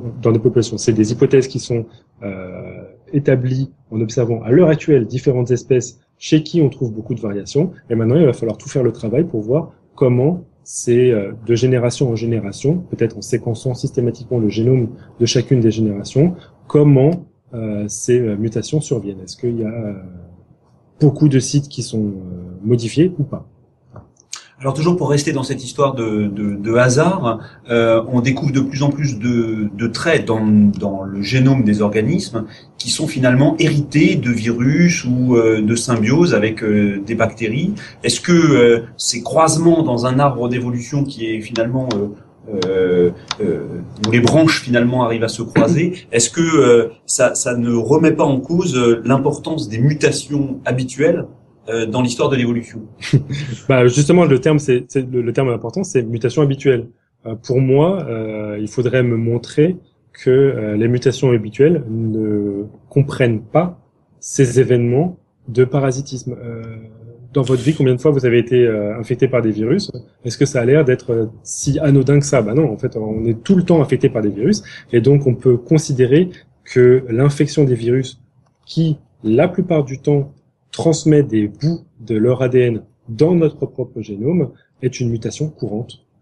Et si je puis me permettre, euh, ce genre de choses, enfin de, de, mon point de vue, ça aurait limite tendance à renforcer le paradigme de, de Dawkins et du gène égoïste. Le fait qu'il puisse y avoir euh, au final des espèces d'échanges de gènes interespèces. Ça aurait plutôt à tendance à renforcer le fait qu'au final, la sélection naturelle est réductible euh, à l'élément euh, génétique, au réplicateur génétique. Ouais. Euh, pourquoi pas Justement, on en venait justement à une des zones d'ombre pour moi de la théorie évolution, c'est euh, où placer le référentiel pour avoir une bonne euh, estimation et une théorie cohérente de, de la transformation des espèces. Le problème avec cette idée-là, c'est qu'on ne devrait plus considérer les individus que comme la somme de leurs gènes et n'utiliser que la transmission des gènes au sein des, des, des, des populations. Et je pense qu'on n'est pas si armé pour si je puis permettre. Ouais. En deux, mots, oui et non. C'est-à-dire que c'est toujours le problème de la complexité. C'est-à-dire que même si jamais on admet que qu'on est euh, que la sélection naturelle, enfin que l'élément de base de la sélection naturelle c'est le c'est le gène et qu'au final toute la pression de sélection naturelle pousse sur le gène, on peut aussi admettre que de manière pratique, elle a lieu à de multiniveaux, euh, à, plein de niveaux, réductibles au final euh, au gène, et que pour l'étudier, ça va pas être, euh, ça va pas être pratique de tout réduire au gène, justement parce que ce serait beaucoup trop compliqué, et qu'on n'est pas, on n'est pas équipé intellectuellement pour appréhender des mécanismes aussi complexes. Mais, bon, euh, je suis pas sûr qu'une théorie, ça doit être euh, systématiquement limité à notre euh, compréhension. Tout, tout, tout, tout, à fait. Mais ce que je veux dire, c'est qu'il y, y, a deux niveaux. Il y a le côté, euh, le côté application pratique et le côté euh, réductionnisme théorique. Euh, personnellement, je suis plutôt un réductionnisme, un réduction. Enfin, je, je, suis un réductionniste sans pour autant, enfin, je, enfin, je, veux bien être un émergentiste faible, c'est-à-dire euh, considérer que on est obligé de considérer des phénomènes complexes comme étant des phénomènes émergents parce que on n'est pas équipé pour euh, les, les considérer autrement. Ce qui n'empêche pas de ontologiquement parlant euh, considérer que tout cela est idéalement réductible. J'emploie des mots très compliqués. J'espère que je suis je suis clair. c'est ce, avoir l'idée que au final, tout pourrait se jouer au niveau des gènes, mais que de manière pratique, euh, on est obligé d'étudier le, avec nos, nos, capacités à comprendre, on est obligé d'étudier la sélection naturelle à différents niveaux. Un petit peu pareil au niveau de la physique et de la chimie. On, on peut considérer que la chimie est tout à fait réductible à la physique, mais on va pas étudier la chimie avec les règles de la physique parce que ce serait beaucoup trop compliqué mathématiquement et qu'on qu'on s'en sortirait pas et qu'on aurait des, des, euh, des, des, équations de 14 pages et que ça, ça servirait à rien. Probablement, en tout cas, c'est sûr qu'il y a une, une réduction de, de, moyens à pouvoir mettre en place pour pouvoir justement étudier l'évolution si on s'en cantine, cantonne, putain, pardon, Euh, juste un, petit mot, je, je, voulais quand même parler euh, un, peu plus en détail et surtout expliquer aux auditeurs ce que ce que voulait signifier euh, Laurent à propos des, des, des virus. Mhm. Alors, on, on, a découvert de plus en plus de traces dans les génomes d'organismes divers des infections virales ancestrales ou encore des symbioses. il y a le cas notamment qui a été discuté sur le podcast Science des mitochondries ou des chloroplastes qui sont donc des petites organites à l'intérieur des cellules eucaryotes et qui proviennent d'une symbiose ancestrale entre des eucaryotes et des eubactéries. Alors, je vais d'abord traiter du cas des virus pour adresser la question des mutations. Pour moi, comme je l'ai dit, mutation génétique, c'est un mot qui définit toutes les modifications d'un génome, et donc ça peut être une mutation ponctuelle, la substitution d'une base azotée, les lettres A, T, G et C de l'ADN, mais ça peut être aussi une insertion, une délétion, et la compile des deux, un déplacement, c'est CTRL-C, CTRL-V et MOVE, euh, d'un fragment plus ou moins grand d'ADN. Et dans, dans, le monde viral, le, génome de certains virus se retrouve parfois dans le génome d'une cellule. Ces, ces, petits bouts d'ADN peuvent être considérés comme des mutations, en fait, l'insertion d'un matériel génétique étranger, certes, mais une mutation quand même. D'ailleurs, certains de ces fragments se retrouvent parfois dans la lignée germinale et sont transmis à la descendance. Et mieux encore, certains sont capables de se dupliquer et se réinsérer euh, c'est une, une, sorte de relique de, de, leur comportement viral. Les virus ont tendance à se répliquer dans le génome de, de leur hôte, euh, si bien qu'il peut y avoir parfois une invasion d'un génome par ces séquences virales. Alors, on les appelle des éléments génomiques mobiles, puisqu'ils sont capables de se déplacer de génération en génération. Et par exemple, on estime que 8% du génome humain euh, correspond à des éléments rétroviraux. C'est énorme, hein, 8%, je ne sais pas si vous représentez. Et c'est juste un type d'élément rétroviral. Mais euh, selon moi, on peut toujours tout euh, considérer comme euh, des mutations génétiques. ok. D'accord, super. La, la, prochaine question est peut-être un petit peu plus simple. C'est une question de Nicotup. Ouais, c'était ben, pour parler un peu des évolutions très rapides sur une ou deux générations, deux trois générations. Ouais. comment c'était possible? Parce que j'ai, moi, intuitivement, j'ai l'impression que ce phénomène de sélection naturelle nécessite un grand nombre de générations. Euh, bah, peut-être en gros, c'est souvent présenté comme ça, comme un grand nombre de générations. Mais pourquoi ça a été présenté comme ça? C'est parce que tout simplement, quand on regarde des, des, espèces fossiles, tu t'aperçois que souvent, bah, tu as des millions d'années qui s'accumulent sans que tu vois des modifications morphologiques évidentes. C'est pour ça que d'une certaine manière, euh, les premières explications de la sélection naturelle se sont euh, intéressées à des cas d'évolution lente, bah, parce que c'était ceux qu'on avait plus tendance à vouloir expliquer. Et surtout parce que on était au moment surtout de Darwin en train de d'essayer de comprendre l'âge de la Terre. Et c'était très très important justement de comprendre quel était le rythme, on va dire, euh, normal d'évolution mais il n'y a pas de rythme normal et parfois il y a des espèces qui évoluent très lentement et des espèces qui évoluent très rapidement. Donc c'est une très bonne question. Dans certains cas, on peut l'expliquer par euh, les, cas d'évolution rapide, par des effets de génétique de population, comme euh, ce qu'on a parlé, de la dérive génétique. Alors parfois, on appelle ce qu'on a, il y a, un effet qu'on appelle l'effet goulot de bouteille, où l'intégralité de la population n'est représentée que par quelques individus, parmi lesquels peuvent se répandre et se fixer des mutations particulières. Et donc, euh, c'est déjà d'ailleurs arrivé certainement plusieurs fois au cours de l'évolution humaine, c'est-à-dire que l'effectif de la population humaine, l'effectif, euh, la population effective euh, était très très petite, et du coup, dans ce cadre-là, il y a des mutations qui, euh, dans une population de 6 milliards, euh, seraient absolument invisibles, mais quand dans une population de 600 individus, bah, ont propension à se fixer très rapidement. Donc ça, c'est un des aspects qui peut expliquer qu'en quelques générations, dans ces effectifs très très restreints, on peut avoir fixation très rapide d'une mutation. Et euh, récemment, on a trouvé des mutations particulières qui ont un effet très bizarre, et ça, c'est un tout à fait autre aspect. Ce sont des mutations qui semblent générer une instabilité du génome. Et aussi, une, instabilité de son interprétation épigénétique. On parle de molécules générant une variation phénotypique. Alors ce sont des mutations qui touchent des molécules qui sont généralement liées à la gestion de différents stress métaboliques, environnementaux, et qui font que les organismes arborent toutes sortes de malformations. C'est-à-dire que quand elles sont euh, quand il y a une mutation sur ces, ces, gènes-là, ou quand euh, parfois il y a des systèmes où elles peuvent être enclenchées par un, par un stress, eh bien, euh, en une ou deux générations, les, les, les, la, progéniture qui est, qui est fournie, euh, c'est-à-dire s'il y a des mouches qui ont, qui ont cette mutation, la progéniture va aborder tout un tas de malformations euh, des yeux petits, des yeux grands, des yeux qui changent de couleur, etc. Mais vraiment dans tous les sens. Donc il y a une véritable instabilité du génome d'une certaine manière, qui serait programmée.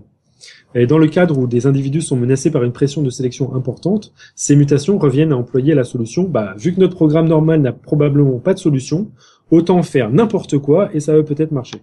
Hein, c'est faisant n'importe quoi qu'on devient, enfin, c'est en faisant n'importe quoi qu'on devient n'importe qui, bah, c'est la même chose, c'est en faisant n'importe quoi que peut-être on peut avoir une évolution rapide euh, et une stabilisation de mutations que euh, qu'on n'aurait pas prévu dans un cadre normal d'une évolution euh, graduelle. Mais bon, euh, on en est juste au balbutiement et en effet, c'est encore une zone d'ombre qu'il faut savoir expliquer, justement ce, ce type de mutation et, d'évolution rapide. Ok, je suis sûr que l'explication du grand n'importe quoi a dû convaincre notre ami Nicotube. euh, on a une question de, de 14, c'est son pseudo dans la chatroom, qui demande si une... ouais, Exiv ou 12 ou 15, c'est selon. Euh, qui demande si une mutation peut permettre à d'autres mutations cachées, entre guillemets jusqu'à présent, de s'exprimer. Bah justement, là, le, cas dont je viens de parler, c'en est, un cas. Mm-hmm. Ça, c'est un cas. Mais il y a d'autres cas où en fait, euh, euh, des, euh, en gros, surtout sur les sur, sur, les organismes qui sont capables de reproduction sexuelle, c'est-à-dire qui ont euh, deux copies de leur gène, tu peux euh, parfois avoir une énorme redondance euh, au sein du génome de copies qui de cette manière se compensent les unes les autres, mhm. et que quand il y a une mutation qui euh, lève cette compensation, boum, alors là c'est le, bordel incroyable. Quoi. Et tu trouves tout un tas de modifications euh, cryptiques que tu n'aurais pas pu suspecter uniquement en voyant l'état phénotypique normal. Ok. On a une nouvelle question de notre ami Nicotup. Ouais, ça c'est une question sur donc les phénomènes de sélection toujours ont un aspect euh, un peu, on, a là, on, visualise ça un peu comme euh, par bloc, un peu violent, et euh, c'est plus sur comment ça se passe pour les évolutions continues, bah, typiquement le fait qu'on soit de plus en plus grand ou des choses comme ça. Bah, le problème c'est que justement quand tu évalues ce caractère, tu l'envisages comme quelque chose de continu parce que tu vois la taille progressive de ce caractère dans des populations humaines par exemple, où tu te, rends compte petit à petit que les organismes sont plus grands. Mais en fait, ce caractère, ce qu'il faut pas oublier, c'est que euh, typiquement la taille d'un organisme, c'est un, un, caractère qui est à l'intersection entre l'inné et l'acquis. Et donc, toi, ce que tu dois faire, c'est véritablement essayer de savoir dissocier ce, qui, ce que tu es en train de voir dans ton continuum de taille, ce qui est euh, de la part de l'inné et ce qui est part de, de, de l'acquis. Et, le problème, c'est que c'est très très très compliqué parce que inné et acquis sont pratiquement euh, totalement imbriqués l'un à l'autre. Euh, il y, a, y a pas longtemps, et, et c'est le cas pour tous les, les, caractères phénotypiques pratiquement. Alors, j'ai récemment entendu Pierre-Henri Gouillon à une émission utiliser la comparaison suivante. Un caractère, c'est comme le filament d'une ampoule à incandescence. Certains diront que bah, c'est l'inné qui est important, c'est la lumière qui a pour origine euh, que, que, la lumière a pour origine le filament, et s'il casse, bah, il n'y a pas de lumière. Et puis d'autres vont dire, mais non, mais non, ça n'a rien à voir, c'est l'acquis qui est important, et c'est l'électricité pour les mêmes raisons qui fait qu'il y a de la lumière. Bon, bah, le fait est que bah, la lumière, c'est généré que par le passage de l'électricité dans le filament. On peut, on mhm. peut pas, euh, on peut voir la même chose pour l'interaction entre l'inné et l'acquis. Tu peux pas dissocier les deux. L'un ne va pas sans l'autre pour expliquer le caractère. Et on peut donc appliquer à la taille. Il y a certainement une composante génétique derrière ce caractère. Est-ce que toi, tu vois comme quelque chose de continuum, peut être expliqué euh, en termes totalement quantiques sur la génétique, mais serait masqué par le continuum de changements environnementaux qui a fait qu'on voit justement euh, des, tailles grandir petit à petit. Euh, pour en voir l'effet complet, il faut savoir quel est l'impact de l'environnement sur le caractère, etc. Pour la taille, bah, la nutrition euh, semble évidente, mais il y a aussi le stress, l'exposition à certaines molécules durant la grossesse, l'enfance, etc. Tous ces facteurs-là vont rentrer dans l'évaluation de l'expression de la taille finale, qui sera l'expression au final du programme génétique. Et donc on peut dire, ah bah voilà, les, les humains ont évolué, euh, sont devenus de plus en plus grands, et en fait, bah non, en fait, ils gardent exactement les mêmes génotypes, euh, mais euh, on arrive progressivement à, révéler exactement l'étendue de ces génotypes au cours de l'évolution. Ok, Pierre, tu as employé deux gros mots, phénotype, phénotypique et, et génotype. Alors génotype, c'est tout ce qui est fait partie du caractère héréditaire et transmissible euh, chez les organismes, c'est mhm. donc chez nous le matériel génétique de l'ADN, et phénotypique, c'est l'expression euh, à l'intersection entre l'environnement et, le, et la génétique euh, des caractères. D'accord. C'est plus clair ou pas? Euh, Ouais. Ok. Ok. après, on a une question de Laurent de nouveau sur l'adaptationnisme. Oui, une question. Euh, est-ce qu'on n'a pas été un petit peu trop loin dans l'interprétation On en a parlé tout à l'heure de, de, chacun des traits et des comportements du vivant comme euh, le résultat d'une optimisation minutieuse par la sélection naturelle? Il y a une fameux, euh, fameuse phrase qui dit rien n'a de sens si ce n'est à la lumière de l'évolution. Et, et, en particulier, donc on a parlé de la dérive génétique. Il y a aussi des phénomènes que Stéphane Jay Gould appelle l'exaption, c'est-à-dire la possibilité, la capacité qu'ont les, le génie même qu'ont les organismes à utiliser ce dont la nature les a dotés pour en faire le meilleur usage. Euh, du coup, euh, quel est le, enfin le meilleur usage? En tout cas, un, usage qui est euh, extraordinairement euh, ingénieux. donc, quelle est la part de cette, de ce génie de l'individu ou du hasard dans l'évolution? Bon, alors pour moi, très très clairement, l'adaptationnisme, ça, ça a été euh, une tendance catastrophique euh, chez les évolutionnistes du début du XXe siècle. C'est cette tendance en fait néfaste qu'ont certains chercheurs à considérer que tous les caractères devraient être issus de la sélection naturelle. On l'a répété depuis le début et je le répète encore une fois parce que je pense que ça doit être un des messages qui doit passer. Tous les caractères d'un individu ne sont pas sujets de la sélection naturelle au moment où il transmet ses gènes.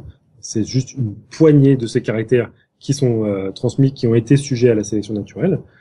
Et d'une part, on, l'a vu, la sélection naturelle n'est pas la seule composante pouvant rendre compte de l'évolution. Euh, maintenant, c'est peut-être un scoop pour certains, mais en effet, il y a la dérive génétique, qui est une, une part de, de, de cette euh, de, de, cette explication des phénomènes évolutifs. Moi, je rajouterais aussi le, le cas des migrations, qui ne sont pas des cas de, de, de, les migrations de population en fait, sont pas des cas de liés à la dérive génétique, mais quand une population va euh, intégrer un autre milieu, d'une certaine manière, elle emporte toute une partie du patrimoine génétique de cette population, elle euh, la pose dans un autre euh, milieu et euh, va d'une certaine manière commencer une évolution à partir du noyau de variation génétique qu'elle emporte avec elle. Et ça, ça peut faire que certains caractères qui n'étaient pas nécessairement adaptés vont être tout de même fixés dans une population. Bref, par contre, pour euh, donc euh, dérive génétique et migration, c'est deux forces euh, complémentaires à la sélection naturelle. Par contre, pour l'exaptation, moi, je considère que c'est une adaptation sélective dans laquelle la fonction actuellement remplie par l'adaptation n'est pas celle remplie initialement, mais je la considère comme un cas particulier d'un caractère soumis à la sélection naturelle. C'est juste que on a un caractère qui, à une génération, euh, était soumis à une adaptation locale et qui, plusieurs générations plus tard, euh, est soumis à une autre adaptation et du coup euh, peut tout à fait remplir une autre fonction. Il n'y a pas d'une certaine manière, ça rentre tout à fait dans le cadre de la sélection naturelle. C'est juste que ce caractère à un moment a été contraint à une certaine pression de sélection et à un autre moment à une autre contrainte de sélection. Vous avez on peut prendre par exemple le caractère marteau. Moi, je me balade avec un marteau. Un jour, euh, à une génération donnée, je peux euh, appuyer sur un clou dans un environnement où euh, ça va peut-être me conférer un avantage adaptatif. Super, je peux planter des clous. Et trois jours plus tard, je peux tuer mon voisin. C'est aussi un, avantage adaptatif, mais c'est exactement le même outil, d'une certaine le même caractère. Donc l'exaptation, pour moi, c'est juste passer d'un d'un niveau de sélection à un autre, mais ça rentre dans le cadre de la théorie de l'évolution. Alors, euh, penser qu'un un individu en son entier est adapté, bah, ça n'a pas de sens, ça c'est sûr. Donc quand on dit rien n'a de sens si ce n'est à la lumière de l'évolution, en fait on a tendance à croire qu'on est en train de dire ça, qu'un individu en son entier est adapté. Mais c'est pas vrai. Alors, premièrement, il faut pas perdre de vue qu'un individu n'est jamais complètement seul. Hein. Un individu, euh, c'est toujours au sein d'une population. Et dans une population, on trouvera toujours des variants qui ne sont pas optimaux. À l'heure actuelle, dans la population humaine, tous les individus sont pas optimaux. Donc euh, c'est pas la peine de considérer ah bah tiens je vais prendre euh, je sais pas Popol euh, qui euh, qui, qui n'a pas de patte et lui dire bah voilà ça c'est ah putain le, fleuron de, de l'adaptation locale ici c'est de pas avoir de patte. Bah, non, et au sein d'une population, faut voir dans le cadre de notre population comment il se comment il s'adapte par rapport aux, aux autres spécimens.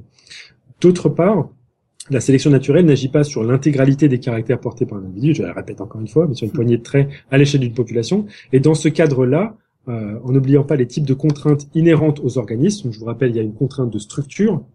Euh, Qu'est-ce qu'on est capable de faire avec la matière vivante, d'une certaine manière, et euh, les contraintes phylogénétiques, ce, ce, avec quoi on bricole, qu'est-ce qu'on a dans notre génome et qui nous permet d'avoir de, des adaptations? Donc entre ces trois forces, on comprend mieux pourquoi, euh, en, considérant un caractère présent chez un, organisme, on peut le considérer comme totalement non adapté et non optimisé. On, l'a fait avec euh, la taille des vertèbres et le nombre des vertèbres chez les girafes. Il n'y a mhm. absolument aucun euh, moyen de le considérer comme optimisé. Non, c'est pas optimisé, c'est le résultat de trois contraintes euh, chez, en plus, on va l'observer chez un individu. Voilà. il faut quand même mettre en contraste cette euh, non-adaptation globale à un certain génie euh, de, de, des organismes à tirer le meilleur parti euh, de leur euh, conformation, de leur physiologie. Je pense à cet exemple euh, des chèvres qui sont euh, des chèvres ou des chiens qui naissent sans les pattes avant et qui arrivent à se déplacer comme à la façon des kangourous en développant exactement un mode de, de locomotion. On a l'impression qu'ils ont été construits pour ça, ou à ces personnes qui naissent aveugles et qui se localisent en faisant des claquements avec la, la, langue et qui ont développé un système d'écolocalisation euh, qui leur permettent de repérer euh, les obstacles lorsqu'ils marchent dans la rue. Donc cette euh, cette espèce de capacité d'adaptation à son propre à sa propre physiologie qui se fait au niveau de l'organisme, est-ce qu'on peut la considérer comme un élément de, de, de la sélection naturelle ou est-ce que c'est quelque chose qui se rajoute à ce à cette théorie? Bah, Pour moi, de toute façon, la sélection naturelle, c'est toujours euh, ce qui a attrait à ce que va permettre euh, l'adaptation d'un organisme. Donc, si ces organismes-là, de certaine manière, arrivent à se répandre parce qu'ils sont capables de faire ces prouesses-là, et c'est toujours des prouesses très contingentes, c'est-à-dire que la chèvre qui a que deux pattes avant, euh, que deux pattes arrière et pas de pattes avant, elle donnera, on l'espère pour elle, des chèvres qui auront quatre pattes normales. Donc ce, cette, cette, capacité à s'adapter et à se déplacer sur deux, deux pattes n'est pas quelque chose qui va être euh, sélectionné parce qu'elle aura la capacité de se reproduire. C'est juste que elle est douée instinctivement pour, être. Euh, toi, tu prends tous les cas les plus anecdotiques. Absolument. De des chèvres qui ont été en train de filmer, en train de euh, bouger de cette manière-là. Quelles sont les centaines de vidéos des chèvres qui ne font pas ça? Non mais c'est vrai. Bon, ok, on a coupé les quatre pattes et bah qui vont pas se balader comme des kangourous. Ben, en fait, c'est ça, c'est que juste en train d'observer un variant qui semble dans un état particulier être capable de faire ça. Si, si, si ton si, l'explication de, des euh, de euh, des aveugles qui sont capables d'écolocation euh, est généralisable à l'intégralité des aveugles, là, là, on pourra émettre une hypothèse sur ce caractère. Est-ce qu'il a été sélectionné euh, avant? Est-ce que c'est euh, la conséquence d'un autre comportement euh, qui est présent chez les personnes qui ne sont pas aveugles, etc. Mais en tout, il faut savoir quelle est la, la part de variation. Voilà. C'est-à-dire que euh, oui, moi je, je, serais tout à fait impressionné par des organismes qui sont capables de tout à fait de s'accommoder d'une certaine manière de, d'un problème euh, physique. Il faut maintenant savoir si euh, c'est quelque chose de généralisable à tous les organismes qui sont présents à ce, ce organisme physique. Alors je n'invite personne à faire de la recherche en coupant des pattes de chèvre, s'il vous plaît. Ce, serait un petit peu cruel, mais euh, mais c'est quand même une observation euh, très très banale que de constater que les animaux, les organismes qui naissent avec une difformité euh, quelle qu'elle soit s'en sortent admirablement bien en déployant des prouesses de d'ingéniosité pour surmonter leur leur difformité, que ce soit les chiens qui naissent ah. qui, qui ont que trois pattes ou etc. On a été sélectionné pour une certaine habileté à la malléabilité vu que c'est c'est l'un c'est l'un des critères qui, qui augmente le plus notre fitness finalement. Mais est-ce que c'est un critère cette malléabilité? Voilà, c'est ça la question. Alors, est-ce que la malléabilité est un critère? Euh, Très très honnêtement, il faudrait systématiquement le considérer à chaque fois dans un environnement local parce que c'est un critère, face à une contrainte. Il faut toujours l'opposer à une contrainte, sinon ça n'a pas de sens. Tout, à fait. Par exemple, enfin, j'en sais rien. Le le fait que tes os puissent euh, se réparer et se ressouder, bon, tu tu tu tu comprends tout de suite que ça ça a un avantage évolutif. Et il faut toujours le tester. Ça rentre. Alors voilà, on, ouais. on en on en vient justement à, mon problème avec l'adaptationnisme et la, mise en garde que je voulais donner. Euh, il est toujours tentant et facile de donner une explication adaptative à un caractère. C'est vrai qu'on peut toujours trouver un scénario expliquant la présence ou la forme d'un caractère, mais ce ne sont que des hypothèses et une belle histoire. Toujours l'exemple que, je donne justement pour euh, faire attention au l'adaptationnisme, c'est-à-dire que euh, toutes les pommes qui ne tombaient pas vers le bas mais tombaient vers le haut ont été contre-sélectionnées et c'est pour ça qu'il y a que des pommes qui tombent vers le bas c'est l'exemple classique, mais il faut toujours l'avoir en tête pour euh, se dire que ok c'est bien euh, vous avez trouvé une belle histoire vous avez trouvé un bon scénario pour expliquer que euh, un caractère est présent ou pas. Maintenant faut le tester. Et c'est là que le boulot c'est un boulot immense parce que on doit voir s'il y a des variations qui créent des pommes qui tombent vers le haut. Ça c'est ça doit être la première chose à, à tester. Est-ce que ces variations existent? On doit tester véritablement l'hypothèse si on dit qu'à un moment donné, la bipédie offrait à l'espèce humaine un avantage sélectif, et eh ben, il faut ensuite réunir tout un arsenal de preuves pour corroborer cette hypothèse. Le fait est que ce genre de scénario bah, se trouve souvent en conclusion des découvertes de nouveaux caractères. Moi, moi typiquement, c'est un travail qu'on fait souvent, c'est-à-dire que on trouve de nouvelles découvertes sur euh, la présence d'un caractère ou non à un moment de l'évolution eh ben, bah, comme on va enrober ça, à la fin, on dit, bon, bah, c'est probablement parce que tatati tatata, parce que X a causé Y, et euh, on laisse à d'autres chercheurs le soin de tester véritablement cette hypothèse. Mais c'est juste une question d'être plus vendeur. Et, là, on peut, euh, on peut toujours euh, critiquer les chercheurs de, chercher à, à, enrober certaines histoires euh, en faisant des conclusions un tout petit peu adaptationnistes parce que c'est plus vendeur. Il faut, rester rigoureux de A jusqu'à Z. C'est pas c'est pas grave si on n'a pas d'hypothèse. C'est pas pas grave si on dit je ne sais pas pourquoi cet organisme est là et pourquoi ce caractère est là. Alors un dernier mot sur la citation. Euh, Déjà, c'est pas rien de sens euh, si ce n'est à la lumière de l'évolution, c'est rien de sens en biologie si ce n'est à la lumière de l'évolution. Et ici, il faut comprendre évolution comme la théorie cohérente expliquant la transformation des espèces. Ce n'est pas l'équivalent, comme la donc c'est euh, Dobzhansky qui a donné cette définition. Et euh, ce qu'il voulait dire, c'est que c'est pas l'équivalent de l'adaptationnisme. Et c'est très important de différencier lumière de l'évolution avec adaptationnisme.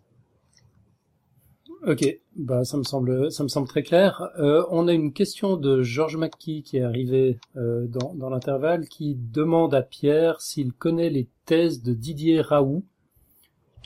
Ah oui, quand, euh, non. Alors d'accord, ok, bon, on peut on peut garder ça pour une pour, pour une autre fois. Euh, Laurent, tu avais une question? Oui, une question sur euh, micro macro-évolution. Euh, donc aujourd'hui, euh, comme tu nous l'as expliqué Pierre, euh, on considère finalement que euh, l'évolution est le résultat cumulé de micro-évolutions. Euh, c'est un petit peu le réductionnisme auquel faisait référence David. Moi, j'ai compris que y a, on pouvait observer sur des échelles de temps beaucoup plus longues, des échelles géologiques, euh, des phénomènes qui n'étaient pas forcément explicables par ces micro-évolutions, des grandes tendances. Euh, ce sont les, les, équilibres ponctués, par exemple, de la, théorie que, que défend euh, Stéphane Jay Gould, qui, qui, qui, explique que globalement les, les radiations euh, euh, évolutives se produisent à des moments précis, l'explosion du Cambrien par exemple, est suivie par de longues phases où rien ne bouge, et finalement selon des règles qui euh, dépassent ou sont un petit peu au-delà de la microévolution habituelle euh, euh, qui est décrite. Bah, on, en parlait justement juste avant euh, l'émission de, de, cette question et ce que ce que je pointais à Laurent c'est le, problème c'est que en fait microévolution et macroévolution c'est à la fois des phénomènes et à la fois des disciplines de la biologie donc là où véritablement on peut constater qu'il n'y a pas rencontre entre la microévolution et la macroévolution c'est que les disciplines de la biologie ne se sont pas encore rencontrées dans le sens où on n'a pas un continuum à l'heure actuelle entre des études qui ont été faites sur des organismes présents, euh, qui accumulent petit à petit des modifications et dont on voit euh, la, la, transformation en espèces, etc., avec ce que peuvent étudier la macroévolution, c'est-à-dire des gens qui vont regarder des centaines de millions d'années et observer la présence d'un caractère, l'absence d'un caractère, la transformation d'un caractère. Donc ça, c'est encore quelque chose qui doit se rencontrer. Par contre, les phénomènes de microévolution et de macroévolution, pour moi, sont tout à fait compatibles. Le, le, la seule chose qu'il faut avoir en tête, c'est les exemples qu'on avait donnés tout à l'heure à, à Nicotube d'événements où, où, il y a, peut y avoir une radiation, c'est-à-dire euh, d'évolution rapide et une sorte d'explosion de la diversité. Mais euh, comme l'a fait remarquer Stephen Jay Gould, bah ça, quand on observe justement les, les espèces fossiles, est-ce qu'on le trouve tout le temps? Non, on le trouve euh, tous les 300, euh, 500 millions d'années. C'est extrême, c'est un phénomène extrêmement rare. Donc en fait, ce qu'on essaie de demander là, c'est à des, des, des, chercheurs en microévolution d'essayer de reproduire quelque chose qui est complètement super rare à l'échelle géologique. Donc c'est, c'est, vraiment quelque chose de compliqué. là où on va peut-être essayer de, de le rejoindre, c'est quand euh, des gens qui travaillent sur la macroévolution arrivera véritablement à distinguer quels sont les mécanismes évolutifs à l'origine des grands changements qu'ils ont observés. Et ça, c'est très très très dur.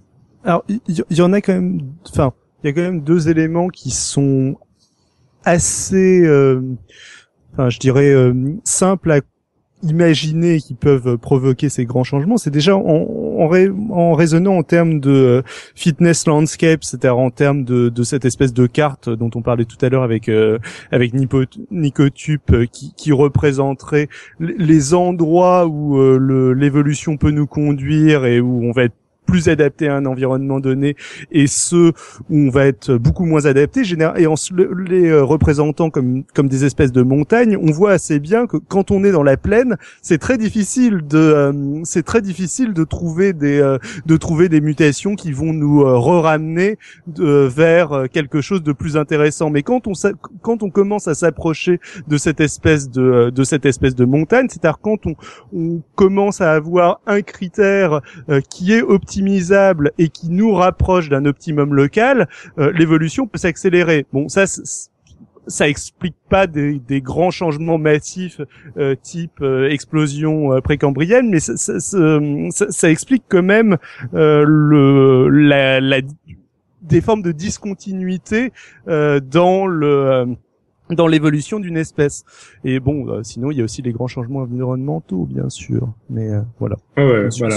Et puis euh, il y a beaucoup de gens qui disent bon bah, la macroévolution ça n'existe pas ou la macroévolution ça n'a pas été documenté. Il y a que des processus de microévolution.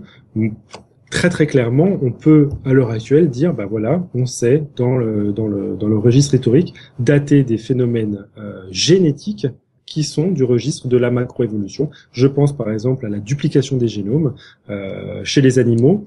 En fait, euh, on, est, capable d'observer que la, plupart des vertébrés possèdent deux fois le matériel génétique de l'intégralité des autres organismes, c'est-à-dire qu'on trouve deux copies de chaque gène chez les vertébrés et on trouve deux fois plus chez une partie de certains poissons. Et donc, on est capable de noter qu'il y a eu des événements où il y a eu la duplication intégrale du génome. C'est comme si, en gros, il y avait une cellule œuf qui, au lieu de se diviser en divisant son matériel génétique, l'avait gardé et avait, donc deux fois plus de chromosomes que, normalement. Et donc, c'est l'hypothèse de la polyploïdie du, génome et on est, capable de dater des moments où, bah voilà, chez les vertébrés, on a deux fois plus, enfin chez une partie des vertébrés, on a deux fois plus de matériel génétique que chez les autres organismes et euh, c'est un phénomène macroévolutif génétique documenté. Un autre, ça pourrait être tout simplement bah, la symbiose des, des, mitochondries ou des chloroplastes. Bah, c'est quand même quand même quelque chose de complètement dingue et qu'on est capable de dater, c'est-à-dire qu'on est capable de dire bah voilà tel moment dans l'évolution, une, il y a eu symbiose, donc incorporation d'un organisme entier à l'intérieur d'un autre organisme qui a permis toute une radiation d'une lignée spécifique, les eucaryotes, avec, pour une partie, des mitochondries et pour une sous-partie, des mitochondries et des chloroplastes qui leur permet de la photosynthèse. Ok. Euh, je crois qu'on va devoir prendre congé de David. Tout à fait. Euh, ben, je, je, vous laisse, je vous laisse terminer. Et, euh, voilà. Bah, merci euh, David. À la semaine prochaine. Ciao, ciao. Ça marche, merci. ciao, David. On y sera peut-être encore. Hein. à, ce rythme-là, il y a des chances. Euh... À, à, titre, euh, bah, pendant que David s'en va, par rapport à ce que ce qu'il disait sur le, le, problème quand on est dans une plaine de sortir de la plaine. Bon, ce qui est marrant, c'est que pour avoir pratiqué un peu des algogénétiques et David en a pratiqué aussi, on a une autre approche de la, de la sélection naturelle qui est assez amusante, c'est qu'on peut s'amuser à, à voir où ça va et à on n'a pas besoin de d'avoir des, euh, des espèces pour pouvoir tester. Là, on peut faire un peu tout et n'importe quoi.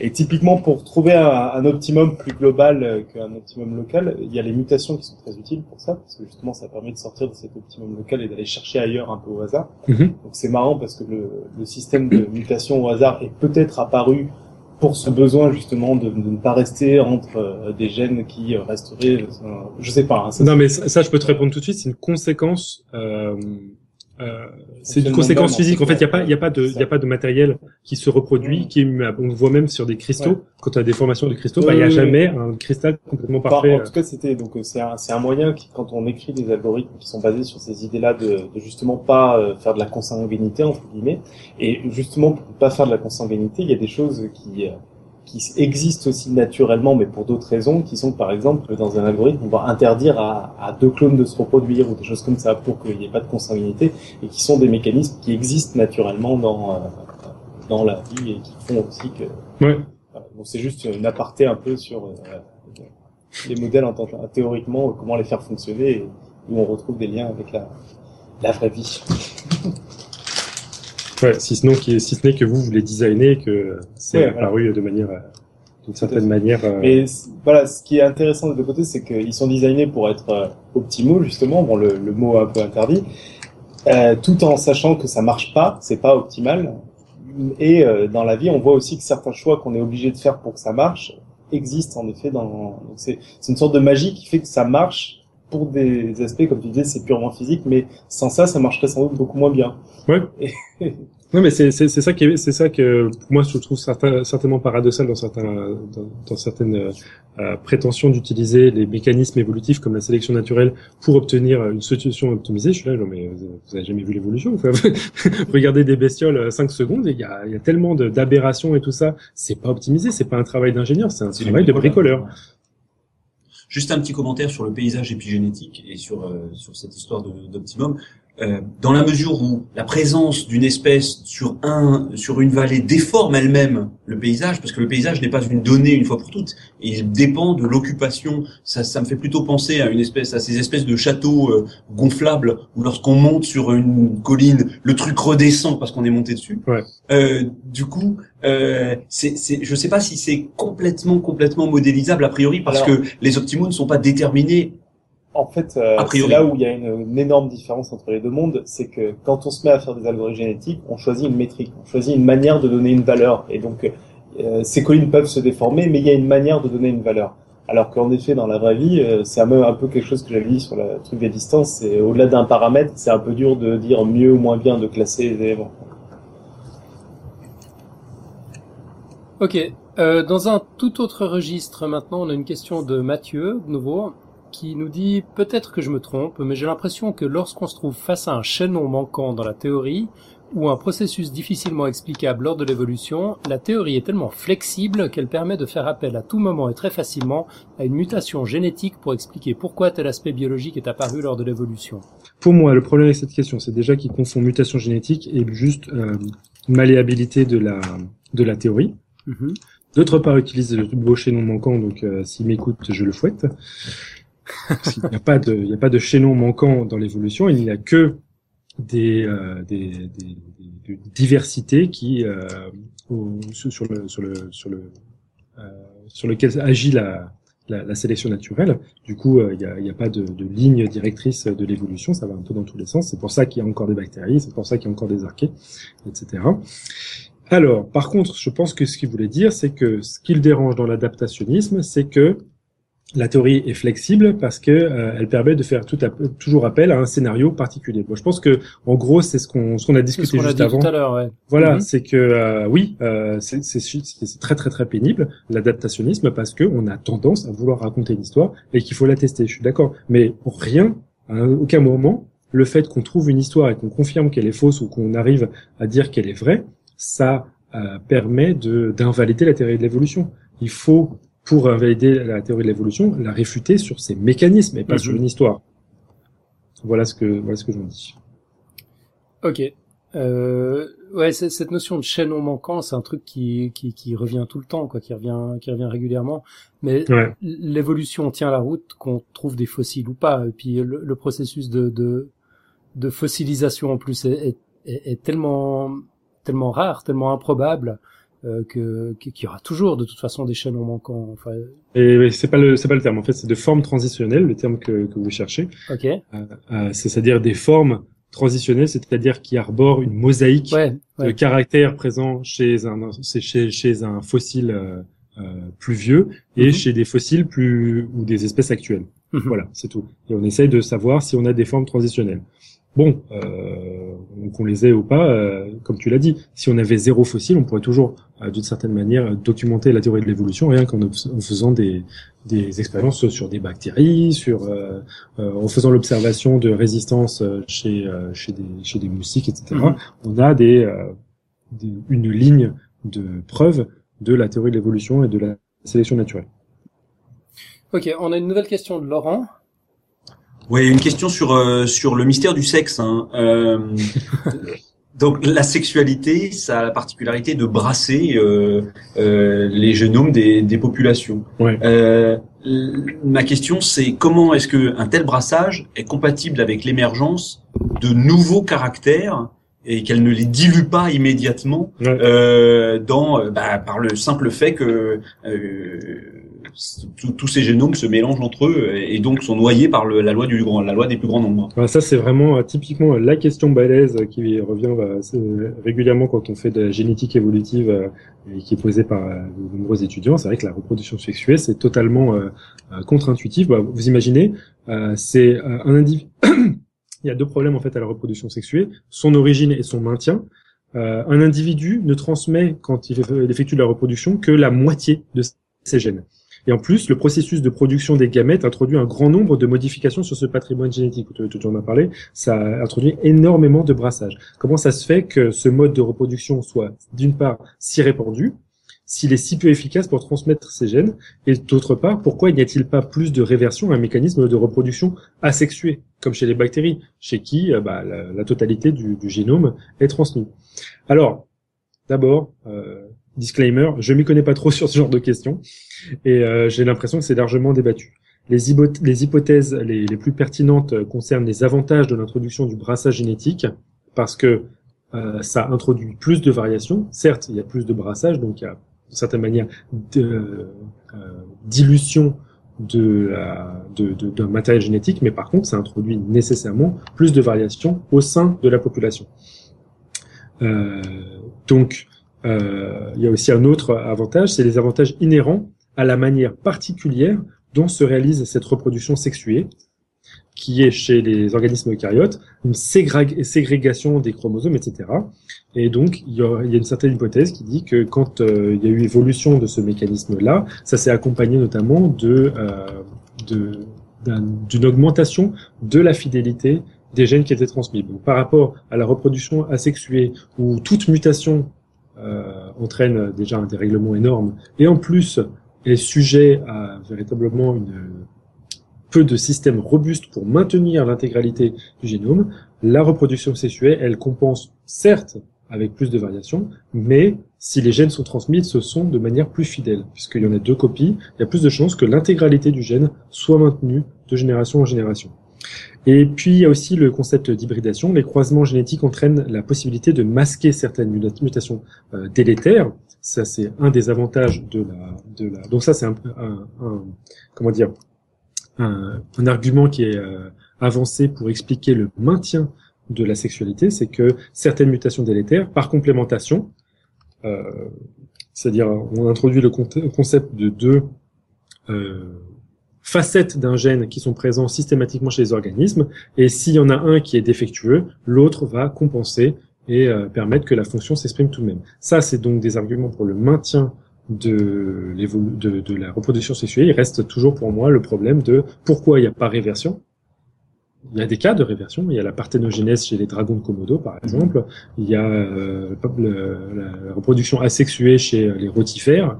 Euh, je sors des mots qui veulent rien dire. Mais en gros, euh, il y a des réversions, mais je me demande toujours pourquoi il n'y en a pas plus. Est-ce que c'est parce qu'il y a une telle contrainte sur le mécanisme de reproduction que eh ben, finalement on peut pas revenir en arrière? Ou est-ce qu'il y a un avantage euh, sélectif puissant, caché, systématique dans euh, chez pratiquement la totalité des espèces euh, animales et végétales. Je sais pas. Pierre, t'as de nouveau dit un gros mot. Tu vas être bon pour nous expliquer parthénogenèse? La parthénogenèse, c'est Jésus. c'est quand euh, un organisme qui normalement se reproduit de manière sexuée réalise seul la production d'un organisme normal. C'est-à-dire que Marie-Joseph a, créé toute seule Jésus bah, parce qu'elle est parthénogénétique. Donc euh, à partir d'une cellule œuf, un ovule, euh, on ne sait pas exactement comment, hein, il y aurait eu peut-être fusion avec un autre ovule, ou bien l'ovule le, aurait commencé à, à se, se, diviser de manière euh, euh, euh comment dire anormale. Il y a eu production d'un organisme complet qui en plus marche sur l'eau, très pratique. Et, et pourquoi on a gardé aucun de ces caractères génétiques justement que ce soit la reproduction tout seul ou le fait de marcher sur l'eau. bah, la reproduction tout seul, on l'a trouvé chez le, dragon de Komodo, par exemple. Non, mais chez l'homme. Non, mais, pourquoi l'homme, ce serait important Mais marcher sur l'eau, c'était dangereux puisque les seuls qui ont essayé ont été crucifiés, donc c'était vraiment voilà, un caractère sélectionné négatif. Donc voilà encore une discussion euh, typique d'adaptationniste, c'est-à-dire que on raconte une histoire et puis après on va pas du tout tester les les euh, l'hypothèse face au alors, pour aller dans la même veine de, de, de, la sélection, il y a une autre question euh, euh, qu'on peut se poser, c'est si la sélection est tellement efficace, pourquoi est-ce qu'on n'est pas euh, tous euh, tous beaux, euh, tous puissants, tous forts et tous très intelligents? ben, Je vais peut-être poser ma question du coup là-dessus. c'est que bon, je sais que tu l'as pas vu, mais je me demandais ce que tu pensais de, de théorie qu'on peut voir dans la comédie Idiocratie. Alors, je dis théorie, c'est un bien grand mot parce que ça reste une bonne grosse comédie. Mais l'idée, c'est la suivante c'est il y a de plus en plus de, il y a plus de gens stupides que de génies. C'est un peu ce qu'on a on a pu dire plus ou moins tout à l'heure. Faudrait-il savoir ce que veut dire stupide et Mhm. Et c'est surtout que euh, ce serait une population qui fait plus souvent des enfants et donc euh, qui aurait tendance à, à, répondre plus facilement ces jeunes. L'idée, c'est un peu ce que tu racontais tout à l'heure, euh, Laurent, c'est-à-dire on voit très bien au début de l'idiocratie, on a un couple très éduqué qui réfléchit tellement longtemps à faire ses enfants que l'homme a eu le temps de mourir avant qu'il s'ait fait le premier. Et en face, on a une famille qui fait des enfants qui se protègent pas, qui etc. et donc qui diffuse ses gènes, qui pullulent. Et donc la question, c'est est-ce que tout le monde va finir con, c'est ça? Bah, non, c'est que c'était un peu sur la question que tu posais, c'est euh, pourquoi on finit pas tous beaux, forts, intelligents, euh, modestes, et euh, alors qu'il y a la sélection et que c'est si formidable que ça? Bah alors donc déjà on va on va prendre juste pour l'intelligence comme tu le disais dans le film Idiocratie, on en revient à la question de l'inné et de l'acquis. Il faudrait d'abord capable de dissocier l'environnement et la génétique pour l'évaluation du QI. Hein, quels sont les gènes qui sont transmis, qui véritablement influencent sur le QI Bah, y a, il peut, ça se trouve ces gens stupides, en fait, ils sont juste stupides parce que 90% de leur stupidité est expliquée par l'environnement, et s'ils se venaient à changer, euh, ils seraient extrêmement intelligents. On ne sait pas. Et donc ça reste assez compliqué. Cependant, l'évolution n'a pas de direction privilégiée et ce genre de scénario, bah, bien que grotesque, hein, parce que euh, finalement là, t'es pas en train de, de t'es en train juste de détailler un processus et euh, sans, discuter finalement de la pression de sélection qui va s'effectuer dessus. Tu es en train juste de parler de comment euh, un caractère va se répandre dans la population, mais il faut il faut voir toujours le quelle est le quelle est l'adaptation d'une certaine manière de l'intégralité de l'individu euh, face à son environnement. Donc il faudrait savoir ça. Euh, mais même s'il est grotesque, il peut quand même refléter une véritable histoire évolutive. Euh, parmi les espèces animales, par exemple, on a de nombreux cas de lignées chez qui on a pu documenter une réduction progressive au cours de l'évolution de la complexité du système nerveux. C'est le cas chez les tuniciers qui euh, activement digèrent leur système nerveux quand ils se métamorphosent euh, à l'âge adulte. Il y a aussi le cas des vers Cenorhabditis elegans qui n'ont que 302 neurones alors qu'ils appartiennent à une lignée dont certains ancêtres ont possédé vraisemblablement beaucoup plus. Et puis il ne faut pas oublier que la présence d'un système nerveux n'est absolument pas nécessaire à la survie. Toutes les plantes, les champignons, euh, les, les, les, les éponges, les algues, les bactéries, les archées ont évolué depuis des milliards d'années jusqu'à aujourd'hui en s'en passant à l'agrement. Donc à chaque fois tu, tu dis bah voilà l'intelligence c'est formidable. Euh, bah, face à la biodiversité actuelle, euh, enfin pas vraiment, elle est, elle est contenue par que quelques petits organismes appartenant à une lignée animale et que il y en a énormément d'autres qui sont accommodent très très bien. Alors à l'inverse, moi j'ai une question dans l'autre sens. Comment est-ce qu'on explique, si tant est qu'on puisse trouver une explication, euh, des surcapacités?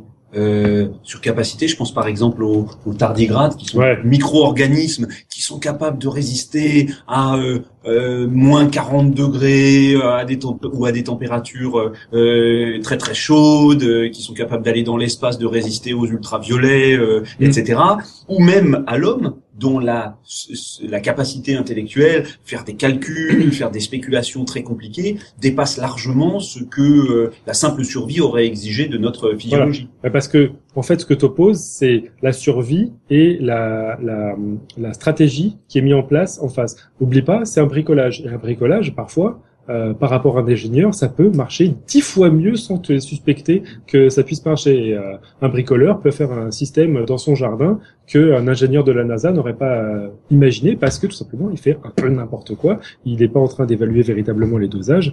Et donc, bon, pour le cas du tardigrade qui est capable de survivre à des pressions de, de énormes environnementales, ça se trouve c'est juste quelques petites facettes de son, de, de, de son, de sa physiologie notamment la cryptobiose, qui lui confère, alors qu'il a pas fallu quelques petites étapes pour la mettre en place, une résistance incroyable à des choses auxquelles euh, il n'a absolument pas, euh, euh, comment dire, affecté en temps normal. C'est-à-dire que oui, bah, il va pas dans l'espace, hein, le tardivable. Euh, Laurent, tu avais une question sur les, les niches écologiques.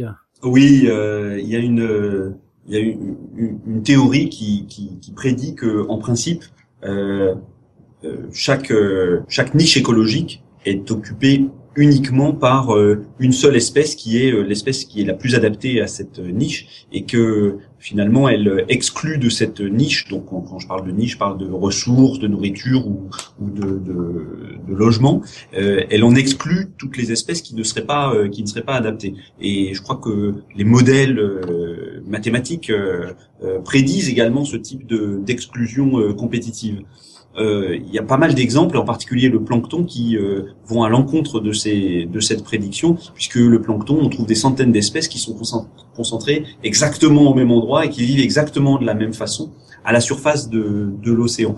Euh, comment est-ce que comment est-ce qu'on explique ce paradoxe? Bah, pour, pour moi, c'est quand même euh, c'est pour la première fois qu'en fait j'entends cette question parce que c'est totalement contre-intuitif vu que euh, quand même Darwin dans la théorie de l'évolution un de ces constats, je rappelle, c'était de s'apercevoir que dans les niches écologiques, il n'y avait pas qu'une espèce, mais qu'il y avait un équilibre entre différentes espèces. Donc, dans la base de ces observations, il y avait cette idée d'équilibre entre différentes espèces. Eh bien, euh, pour moi, euh, c'est un peu bizarre de me dire qu'il y a un paradoxe, alors que justement, c'était pas prévu par la théorie de l'évolution, puisque justement, la sélection naturelle, selon Darwin, allait promouvoir des euh, équilibres plus ou moins stables entre différentes populations dans une niche écologique donnée.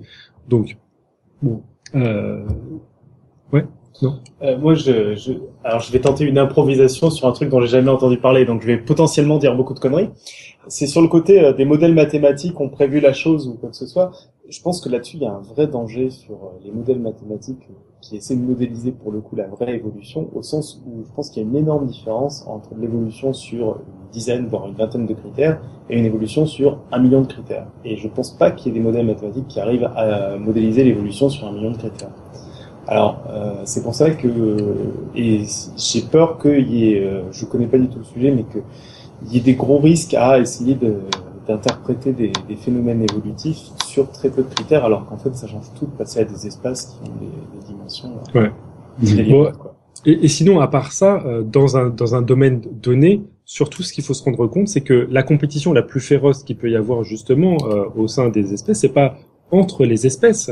Généralement, c'est surtout entre les individus qui, qui appartiennent à la même espèce, parce que c'est eux qui en fait rentrent en interaction avec quoi? Ce qui est le plus important, c'est pas la survie, c'est la reproduction. Qui c'est qui va menacer le plus la reproduction généralement?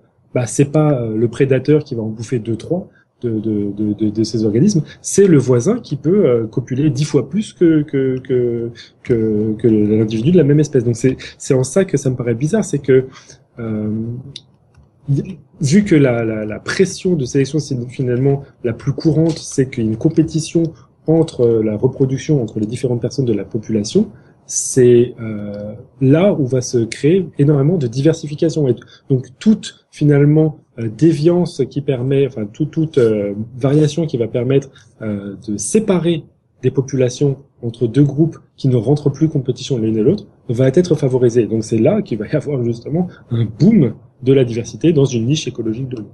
C'est comme ça qu'on explique l'apparition d'espèces euh, en dehors de l'isolement géographique euh, qu'on imagine bien, mais au sein d'une même espèce, hein, euh, lorsque euh, euh, chez les poissons par exemple, je crois, on voit apparaître à partir d'une espèce diverger euh, en deux espèces différentes, mais qui continuent à vivre dans le même euh, dans le même lac. C'est exactement. D'ailleurs, dans ma présentation euh, Phéromone Palaguerre, je donnais quelques exemples de la, la spéciation dite Saint-Patrick, c'est-à-dire euh, dans un même milieu, le phénomène de spéciation sur le même terrain, euh, par contre, il faut éviter de parler. Euh, enfin bon, bref. La, la, spéciation Saint-Patrick est, il me semble, souvent un cas de reproduction différenciée, c'est-à-dire sur un même territoire, des variants dans la population entraînent une scission par préférence de partenaires sexuels différents. Ça peut être certaines femelles qui préfèrent un champ par rapport à un autre. Ça, ça, qui suffit finalement très très rapidement à entraîner un isolement reproductif et dans cet isolat reproductif, très rapidement l'accumulation de variétés spécifiques à chacune des sous-populations qui, qui, qui émergent.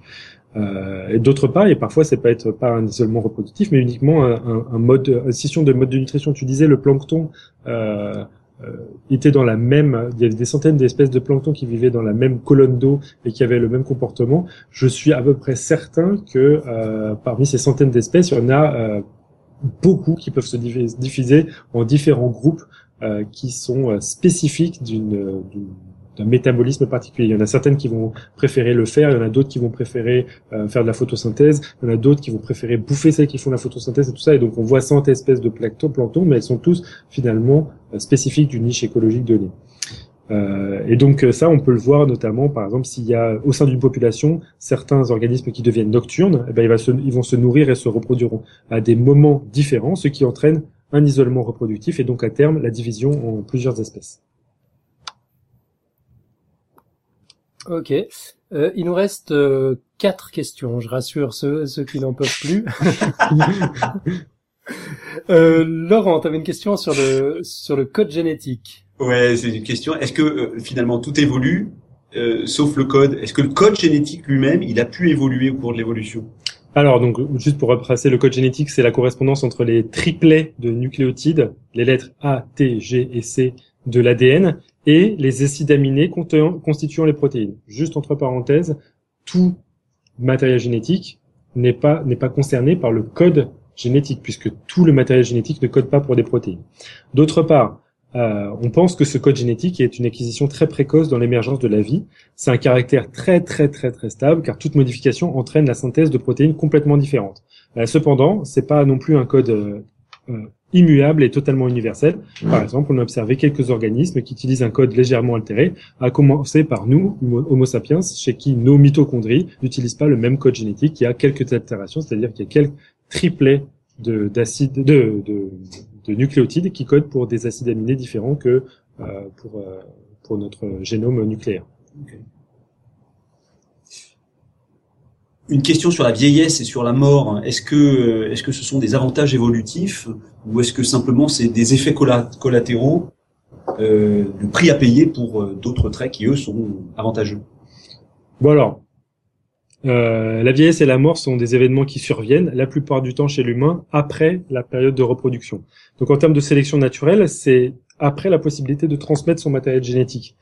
Euh, du coup, d'une certaine manière, il n'y a pas beaucoup euh, d'avantages sélectifs à perdurer si on était adaptationniste, on, émettrait une hypothèse bancale en disant que si les individus, ne meurent pas, il y a compétition pour les ressources et du coup, c'est un caractère qui a été sélectionné au cours de l'évolution. Bon, c'est totalement aberrant. Il ne faut pas utiliser ce genre de, scénario à moins d'être capable de l'étayer avec de véritables expériences euh, euh et de protocoles expérimentaux. Euh, le fait est qu'on est capable de trouver des espèces aussi qui ont un vieillissement minimal. C'est le cas des ratopes je ne sais pas si vous connaissez, euh, le côté euh, malheureux que ces, animaux ne, ne, connaissent pas de vieillissement, c'est qu'ils ont une tête de pénis tout fripé, alors c'est pas tout bénef quand même. Et puis il y a le cas d'une méduse qui peut éviter la sénescence en parcourant à l'envers euh, son programme développemental et ainsi d'une certaine manière retrouver son état originel développemental, c'est-à-dire les premières étapes de son développement, pour recommencer d'une certaine manière sa vie et donc elle ne connaît pas de mort à pas hormis les, les morts accidentelles. Génial.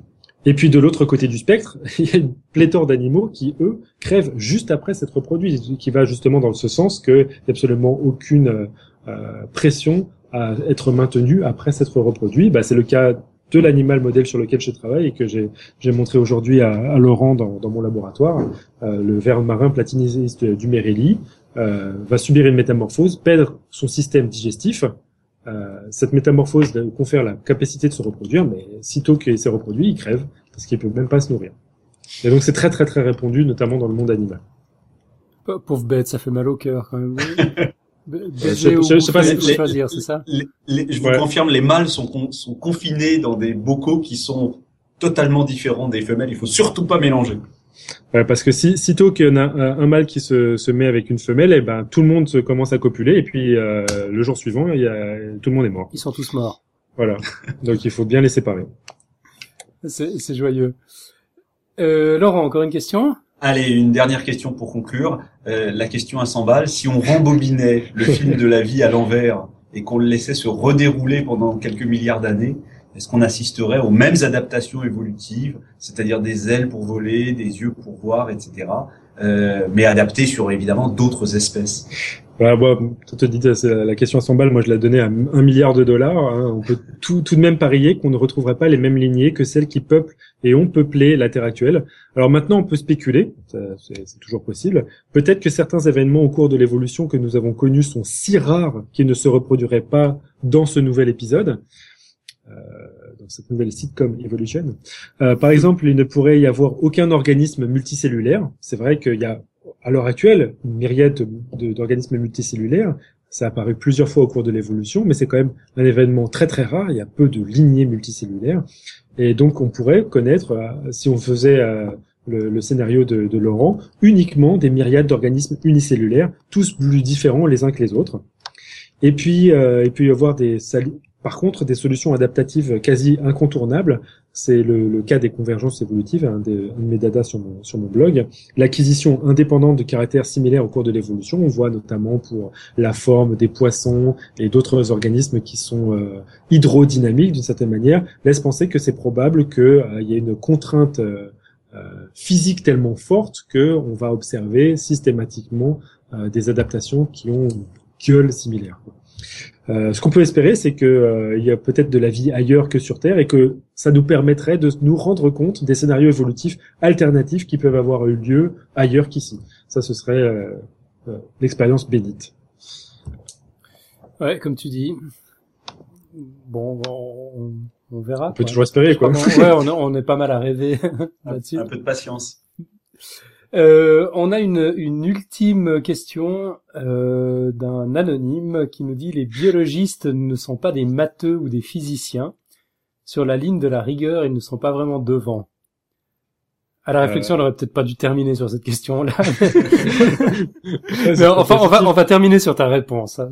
Bah, pour, pour, moi, euh, toute euh, science expérimentale, ce qui est le cas essentiellement de, de l'évolution, euh, paraît peu peu rigoureuse en fait parce que on, on est plus dans l'attrait de, de, de protocoles empiriques et on est peu dans l'application véritablement de la théorie sur euh, mhm. sur des données et donc euh, pourtant le potentiel de rigueur dans la théorie d'évolution est là et il y a tout à fait la, la latitude pour se, se, pencher beaucoup plus sur euh, des problèmes théoriques comme euh, celui de la, le problème de, de la sexualité ou la rigueur euh, expérimentale pourrait tout à fait rejoindre le, le, travail euh, intellectuel et théorique euh, précédant l'émission des hypothèses.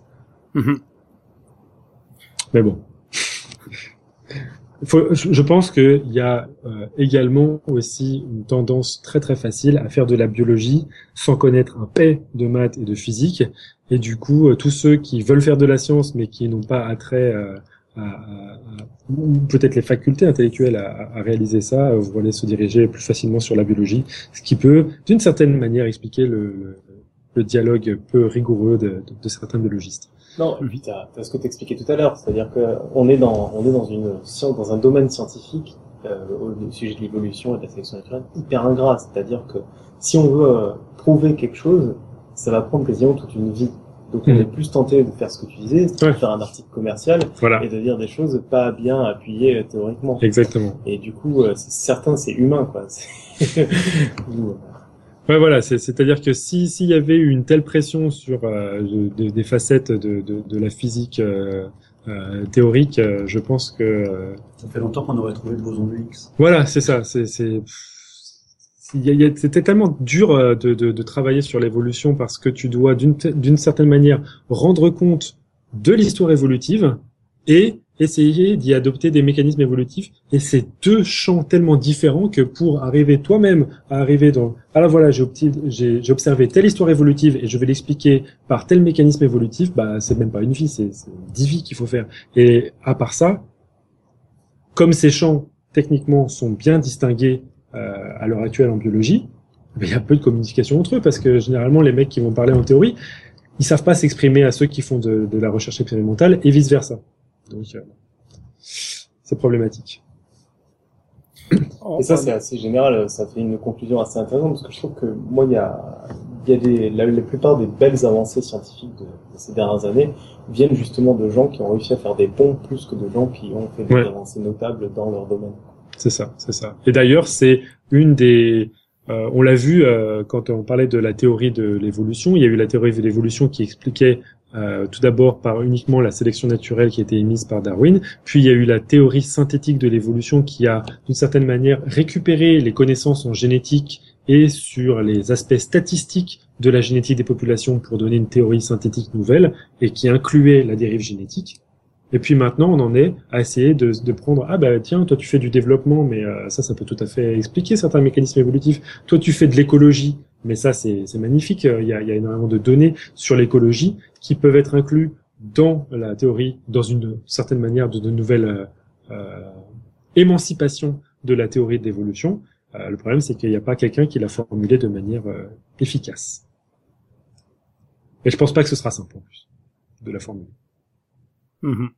Euh, moi, je voulais encore juste rappeler quand même que c'est un sujet d'étude extrêmement complexe où tout est en interaction avec tout en, permanence. les, les, physiciens finalement ont un beau rôle, quoi.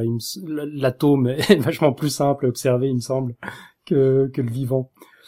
Euh, ok, bon, écoute, on, on, va en rester là pour, pour, pour les questions. Euh, J'avais peut-être encore une ou deux petites réflexions, si, si, si j'ose encore, euh, à te demander, Pierre, sur euh, euh, sur les aspects de la communication. En fait, est-ce que à, à force de, de, de, simplifier le discours sur l'évolution, on n'est pas face à une limite là? Est-ce que est-ce que ça va pas poser des problèmes? Bah, le fait est que la théorie euh, de l'évolution émise par Darwin est explicable en peu de mots. Euh, j'ai même donné trois mots pour parler de la sélection naturelle. C'est vrai.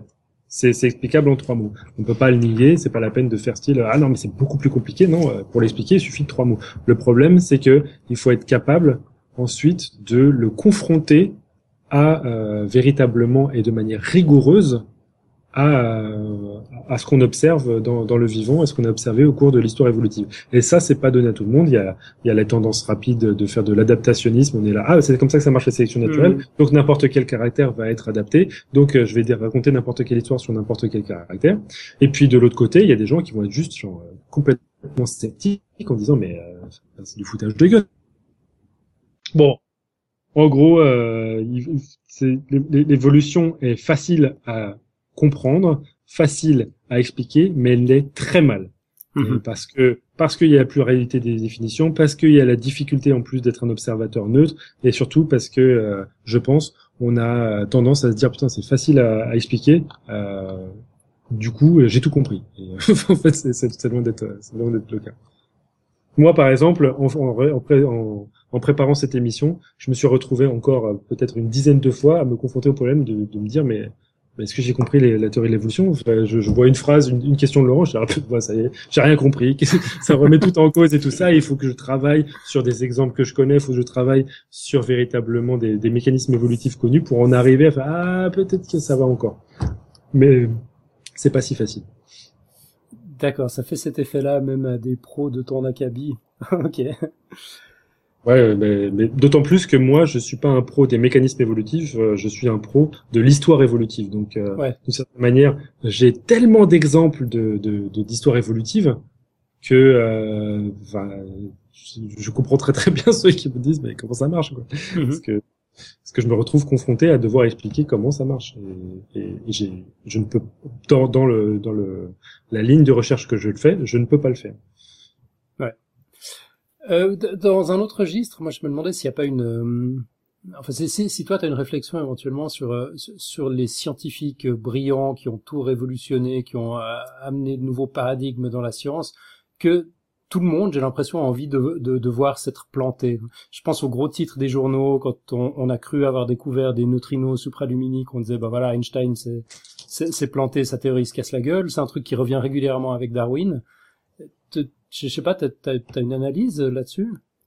Ben, d'autant plus que Darwin, c'est l'un des plus vieux justement de ceux qui ont fait le, les paradigmes. Newton a été euh, réfuté par, euh, d'une certaine manière, par, euh, par Einstein, donc ça a repoussé d'une certaine manière le paradigme de, de, la, de, la, de, de la physique à mhm. Einstein, qui est début du XXe siècle. L'un des plus vieux pour l'instant, c'est quand même euh, c'est quand même Darwin, donc euh, c'est celui qu'on a envie de plus euh, déloger. De ce que tu as raconté, il a été réfuté autant qu'un Newton. Quoi. Exactement. On a dû adapter ce qu'il a dit. D'une certaine manière, enfin, il a été réfuté dans le sens que on a euh, aménagé sa théorie pour mieux expliquer. Mais, Mais, par rapport à Newton, il y a eu un changement de paradigme par rapport à Einstein. Oui, oui, mais avec une notion euh, englobante, c'est-à-dire où euh, le Newton est une simplification de la. Ouais, et c'est pas le cas de Darwin. C'est-à-dire que quand tu parles de la dérive génétique, si tu prends uniquement la dérive génétique, tu peux pas expliquer à l'heure actuelle ce que c'est que l'évolution. Si tu prends uniquement la sélection naturelle, tu expliques la majorité des cas de, de l'évolution. Et du coup, c'est c'est c'est c'est vrai, ça a été vraiment un aménagement de la théorie de l'évolution. Et c'est en ça que peut-être il y a des gens qui sont super énervés, quoi, parce que peut-être qu'il a il a vu juste euh, avec un truc qui tient en trois mots, quoi. Ouais, bah, moi je me demande si c'est si c'est pas ça en fait, si c'est pas un bête euh, orgueil de de, de de, de plouc quoi. Face à des génies pareils, on se sent un peu moins con si on arrive à, à trouver qu'ils se sont plantés. T'as le fait qu'on présente ces théories-là comme des euh, comme des théories parfaites, alors qu'elles sont des théories dans un cadre d'hypothèses et euh, etc. Et, et à partir de là, c'est comme quand tu disais Einstein s'est trompé. Ben non, il s'est pas trompé. On a trouvé les limites de son truc. Newton c'était un peu le cas. Et voilà. Et et sur l'évolution, euh, il y a des cas où on a dû adapter. Alors on n'a pas réfuté complètement. Il y a peut-être des cas futurs où euh, ben, on se rendra compte. Ça, moi, je rêverais parce que c'est hyper intéressant. Je pense toi aussi de trouver des, des organismes des espèces où il n'y a pas la sélection naturelle. Qu'est-ce qui se passe pour celle-là? Et ça réfutera pas les les, les autres où il y a c'est bien passé quoi. Mais c'est ça le problème, c'est que c'est tellement simple à, à mm. concevoir euh, la sélection naturelle que ça a d'une certaine manière parasité à nous voir toute autre solution euh, mm. pouvant euh, tenir compte de, de, de, de, de mécanismes. Euh, alors, je rappelle quand même que la théorie de l'évolution, c'est pour expliquer la transformation des espèces. Et du coup, c'est vrai que pour l'instant, dans le vivant tel qu'on le connaît, on n'a pas trouvé mieux. Bah, on n'a pas trouvé. On n'a pas trouvé plus cohérent. C'est vrai qu'on a, on a, on a trouvé des cas où, euh, bah, voilà, la dérive génétique explique la transformation des espèces. Mais ça ne peut pas être la force motrice de l'évolution seulement. Ça, c'est sûr. Parce que tu peux l'opposer, tu peux uniquement faire de la dérive génétique et tu n'auras pas justement l'accumulation de certaines modifications qui entraînent que tu as euh, un degré de complexité qui augmente, que tu as enfin, que qu'on a les cas qu'on est capable de documenter à l'heure actuelle. Du coup, euh, bah, c'est chiant quoi. Mais moi, je suis, moi, je suis ravi parce que c'est facile à, à, comprendre d'une certaine manière. je suis absolument incapable de comprendre la théorie d'Einstein. Par contre, la théorie de Darwin, je l'ai comprise. Je, je, je, suis ravi de pouvoir travailler dans un cadre où j'ai compris euh, euh, ce que je fais. Quoi. Bon, écoute, on, on va, on va finir là-dessus.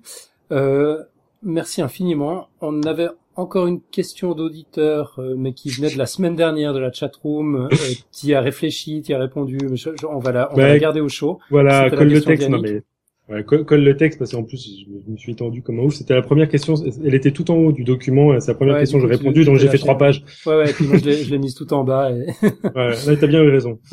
Mais euh, bon, c'était un petit peu technique. C'était la question de Yannick. Euh, Yannick est pas là à la chatroom ce soir, mais enfin si jamais il nous écoute, qu'il nous contacte d'une manière ou d'une autre, et puis je lui enverrai la réponse par écrit. C'est super intéressant. De toute façon, on va, on va les peut-être les réponses vu qu'elles sont écrites. Euh. On peut la mettre dans le dossier. Ouais, on, on, on verra comment on va faire ça.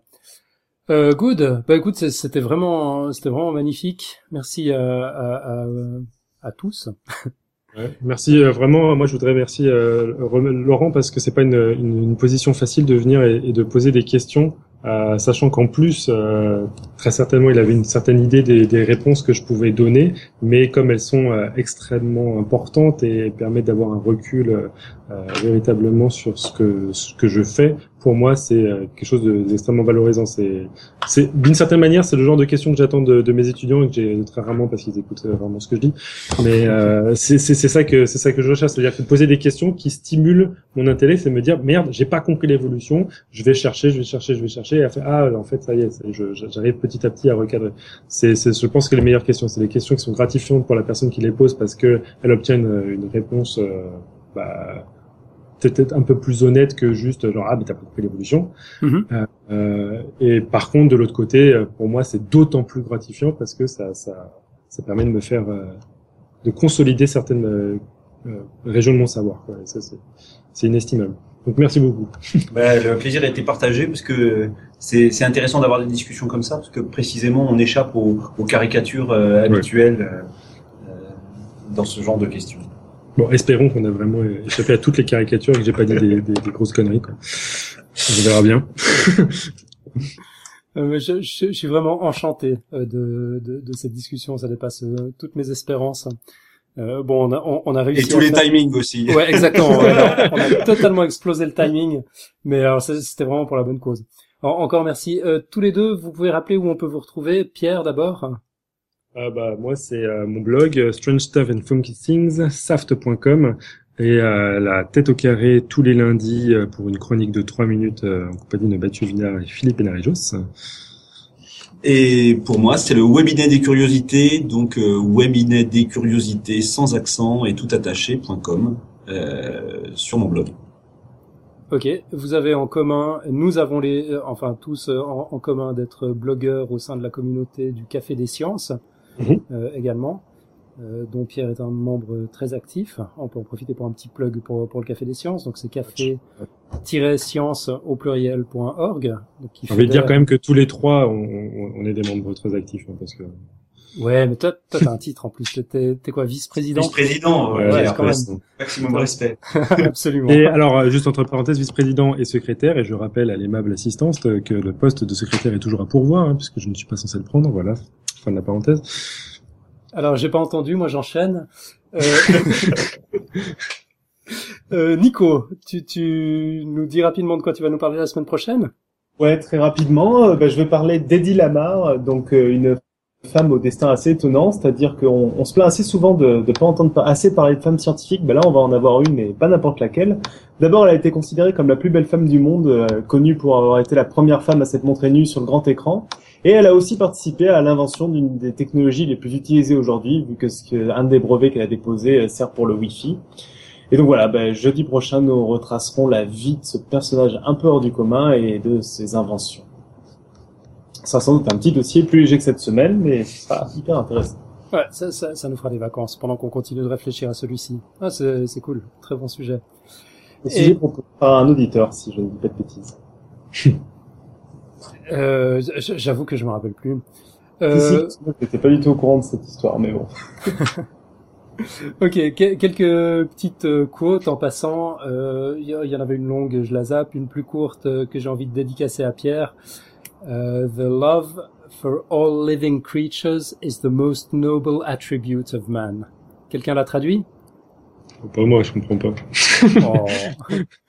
Bon, j'y vais. L'amour pour toutes les créatures vivantes est l'attribut le plus noble de l'homme. C'est de Charles Darwin. Mais c'était pas un végétarien pourtant. Je comprends pas. je, mais je, je, crois que vous aviez quand même quelques points communs, non? Il n'était pas amoureux des vers de terre ou Il aimait beaucoup les euh, les euh, Beatles, comment on dit euh, Les scarabées. scarabées. Ouais, les scarabées. Et des... Ouais, bon, je vais pas raconter cette histoire. Faut pas me lancer sur Darwin. euh, il aimait beaucoup ça et aussi les euh, les euh, euh, barnacles, comme on dit. Euh, ah, je, vois exactement la tête qu'ils ont, c'est des espèces de mollusques là avec des antennes. C'est pas des mollusques justement, ça appartient ah. aux arthropodes. Oh pardon, bon je me tais. Et euh, et, bernicles. Des, comment tu dis? Bernicles. Bernicles, ouais, mais ah. il y avait un autre nom. C'est c'est ce qui pousse sur les euh, sur les, les baleines. Des balanes, des balanes. Des balanes. Donc il aimait beaucoup les balanes aussi. Ok, voilà. Ch chacun son truc. Et puis euh, Pierre, tu voulais rajouter une quote encore? Oui, pour pour essayer de encore euh, enfoncer le clou sur cette idée que euh, les individus ne sont pas adaptés dans, le, dans leur globalité et que la, la sélection naturelle agit seulement sur une, une poignée de, de caractères. Je rajoute une du film Billy Wilder, de Billy Wilder, Some Like It Hot. à la fin, il dit, il y a un des personnages qui dit Nobody's perfect. Et je pense que c'est une bonne leçon à tirer de l'évolution. Ouais. D'ailleurs, le, le, film se termine sur sur cette quote. Mm -hmm. ça, ça, constitue une, une, merveilleuse conclusion. Euh, parfait. Tup, tu nous fais le petit rappel rituel en, de, de, fin d'émission? Non, il a disparu notre Tup. Non, alors... je suis là, mais ça coupe. Alors euh, bon, j'y vais. Continuez de partager, tweeter, plus soyez, commenter, réagir. On adore ça. Et si vous nous aimez, c'est ce qui nous permet de nous faire découvrir par d'autres qui nous aimeront aussi. Si vous n'avez pas compris cette phrase, moi non plus. Soyez sympa, quoi. Envoyez de l'amour sur iTunes, Facebook, Twitter, Google+, SoundCloud. Vous nous trouverez sur toutes ces plateformes sous le doux nom de Podcast Science. Vous pouvez aussi nous aimer sur notre blog podcastscience.fm et on vous aime aussi. C'était le message d'amour de Nicotube. C'est merveilleux. Ben, merci encore à, tous. Merci Pierre, merci Laurent, merci Tup, merci, merci David aussi. Merci aux membres de la chatroom qui sont restés avec nous. Là, il est 23h51 et ils sont toujours là. Vous êtes vraiment On va essayer de finir aujourd'hui. On, on essaie de finir aujourd'hui. Bah ouais, on finit maintenant. Allez, merci à tous. À bientôt. ciao. ciao. ciao. ciao. ciao.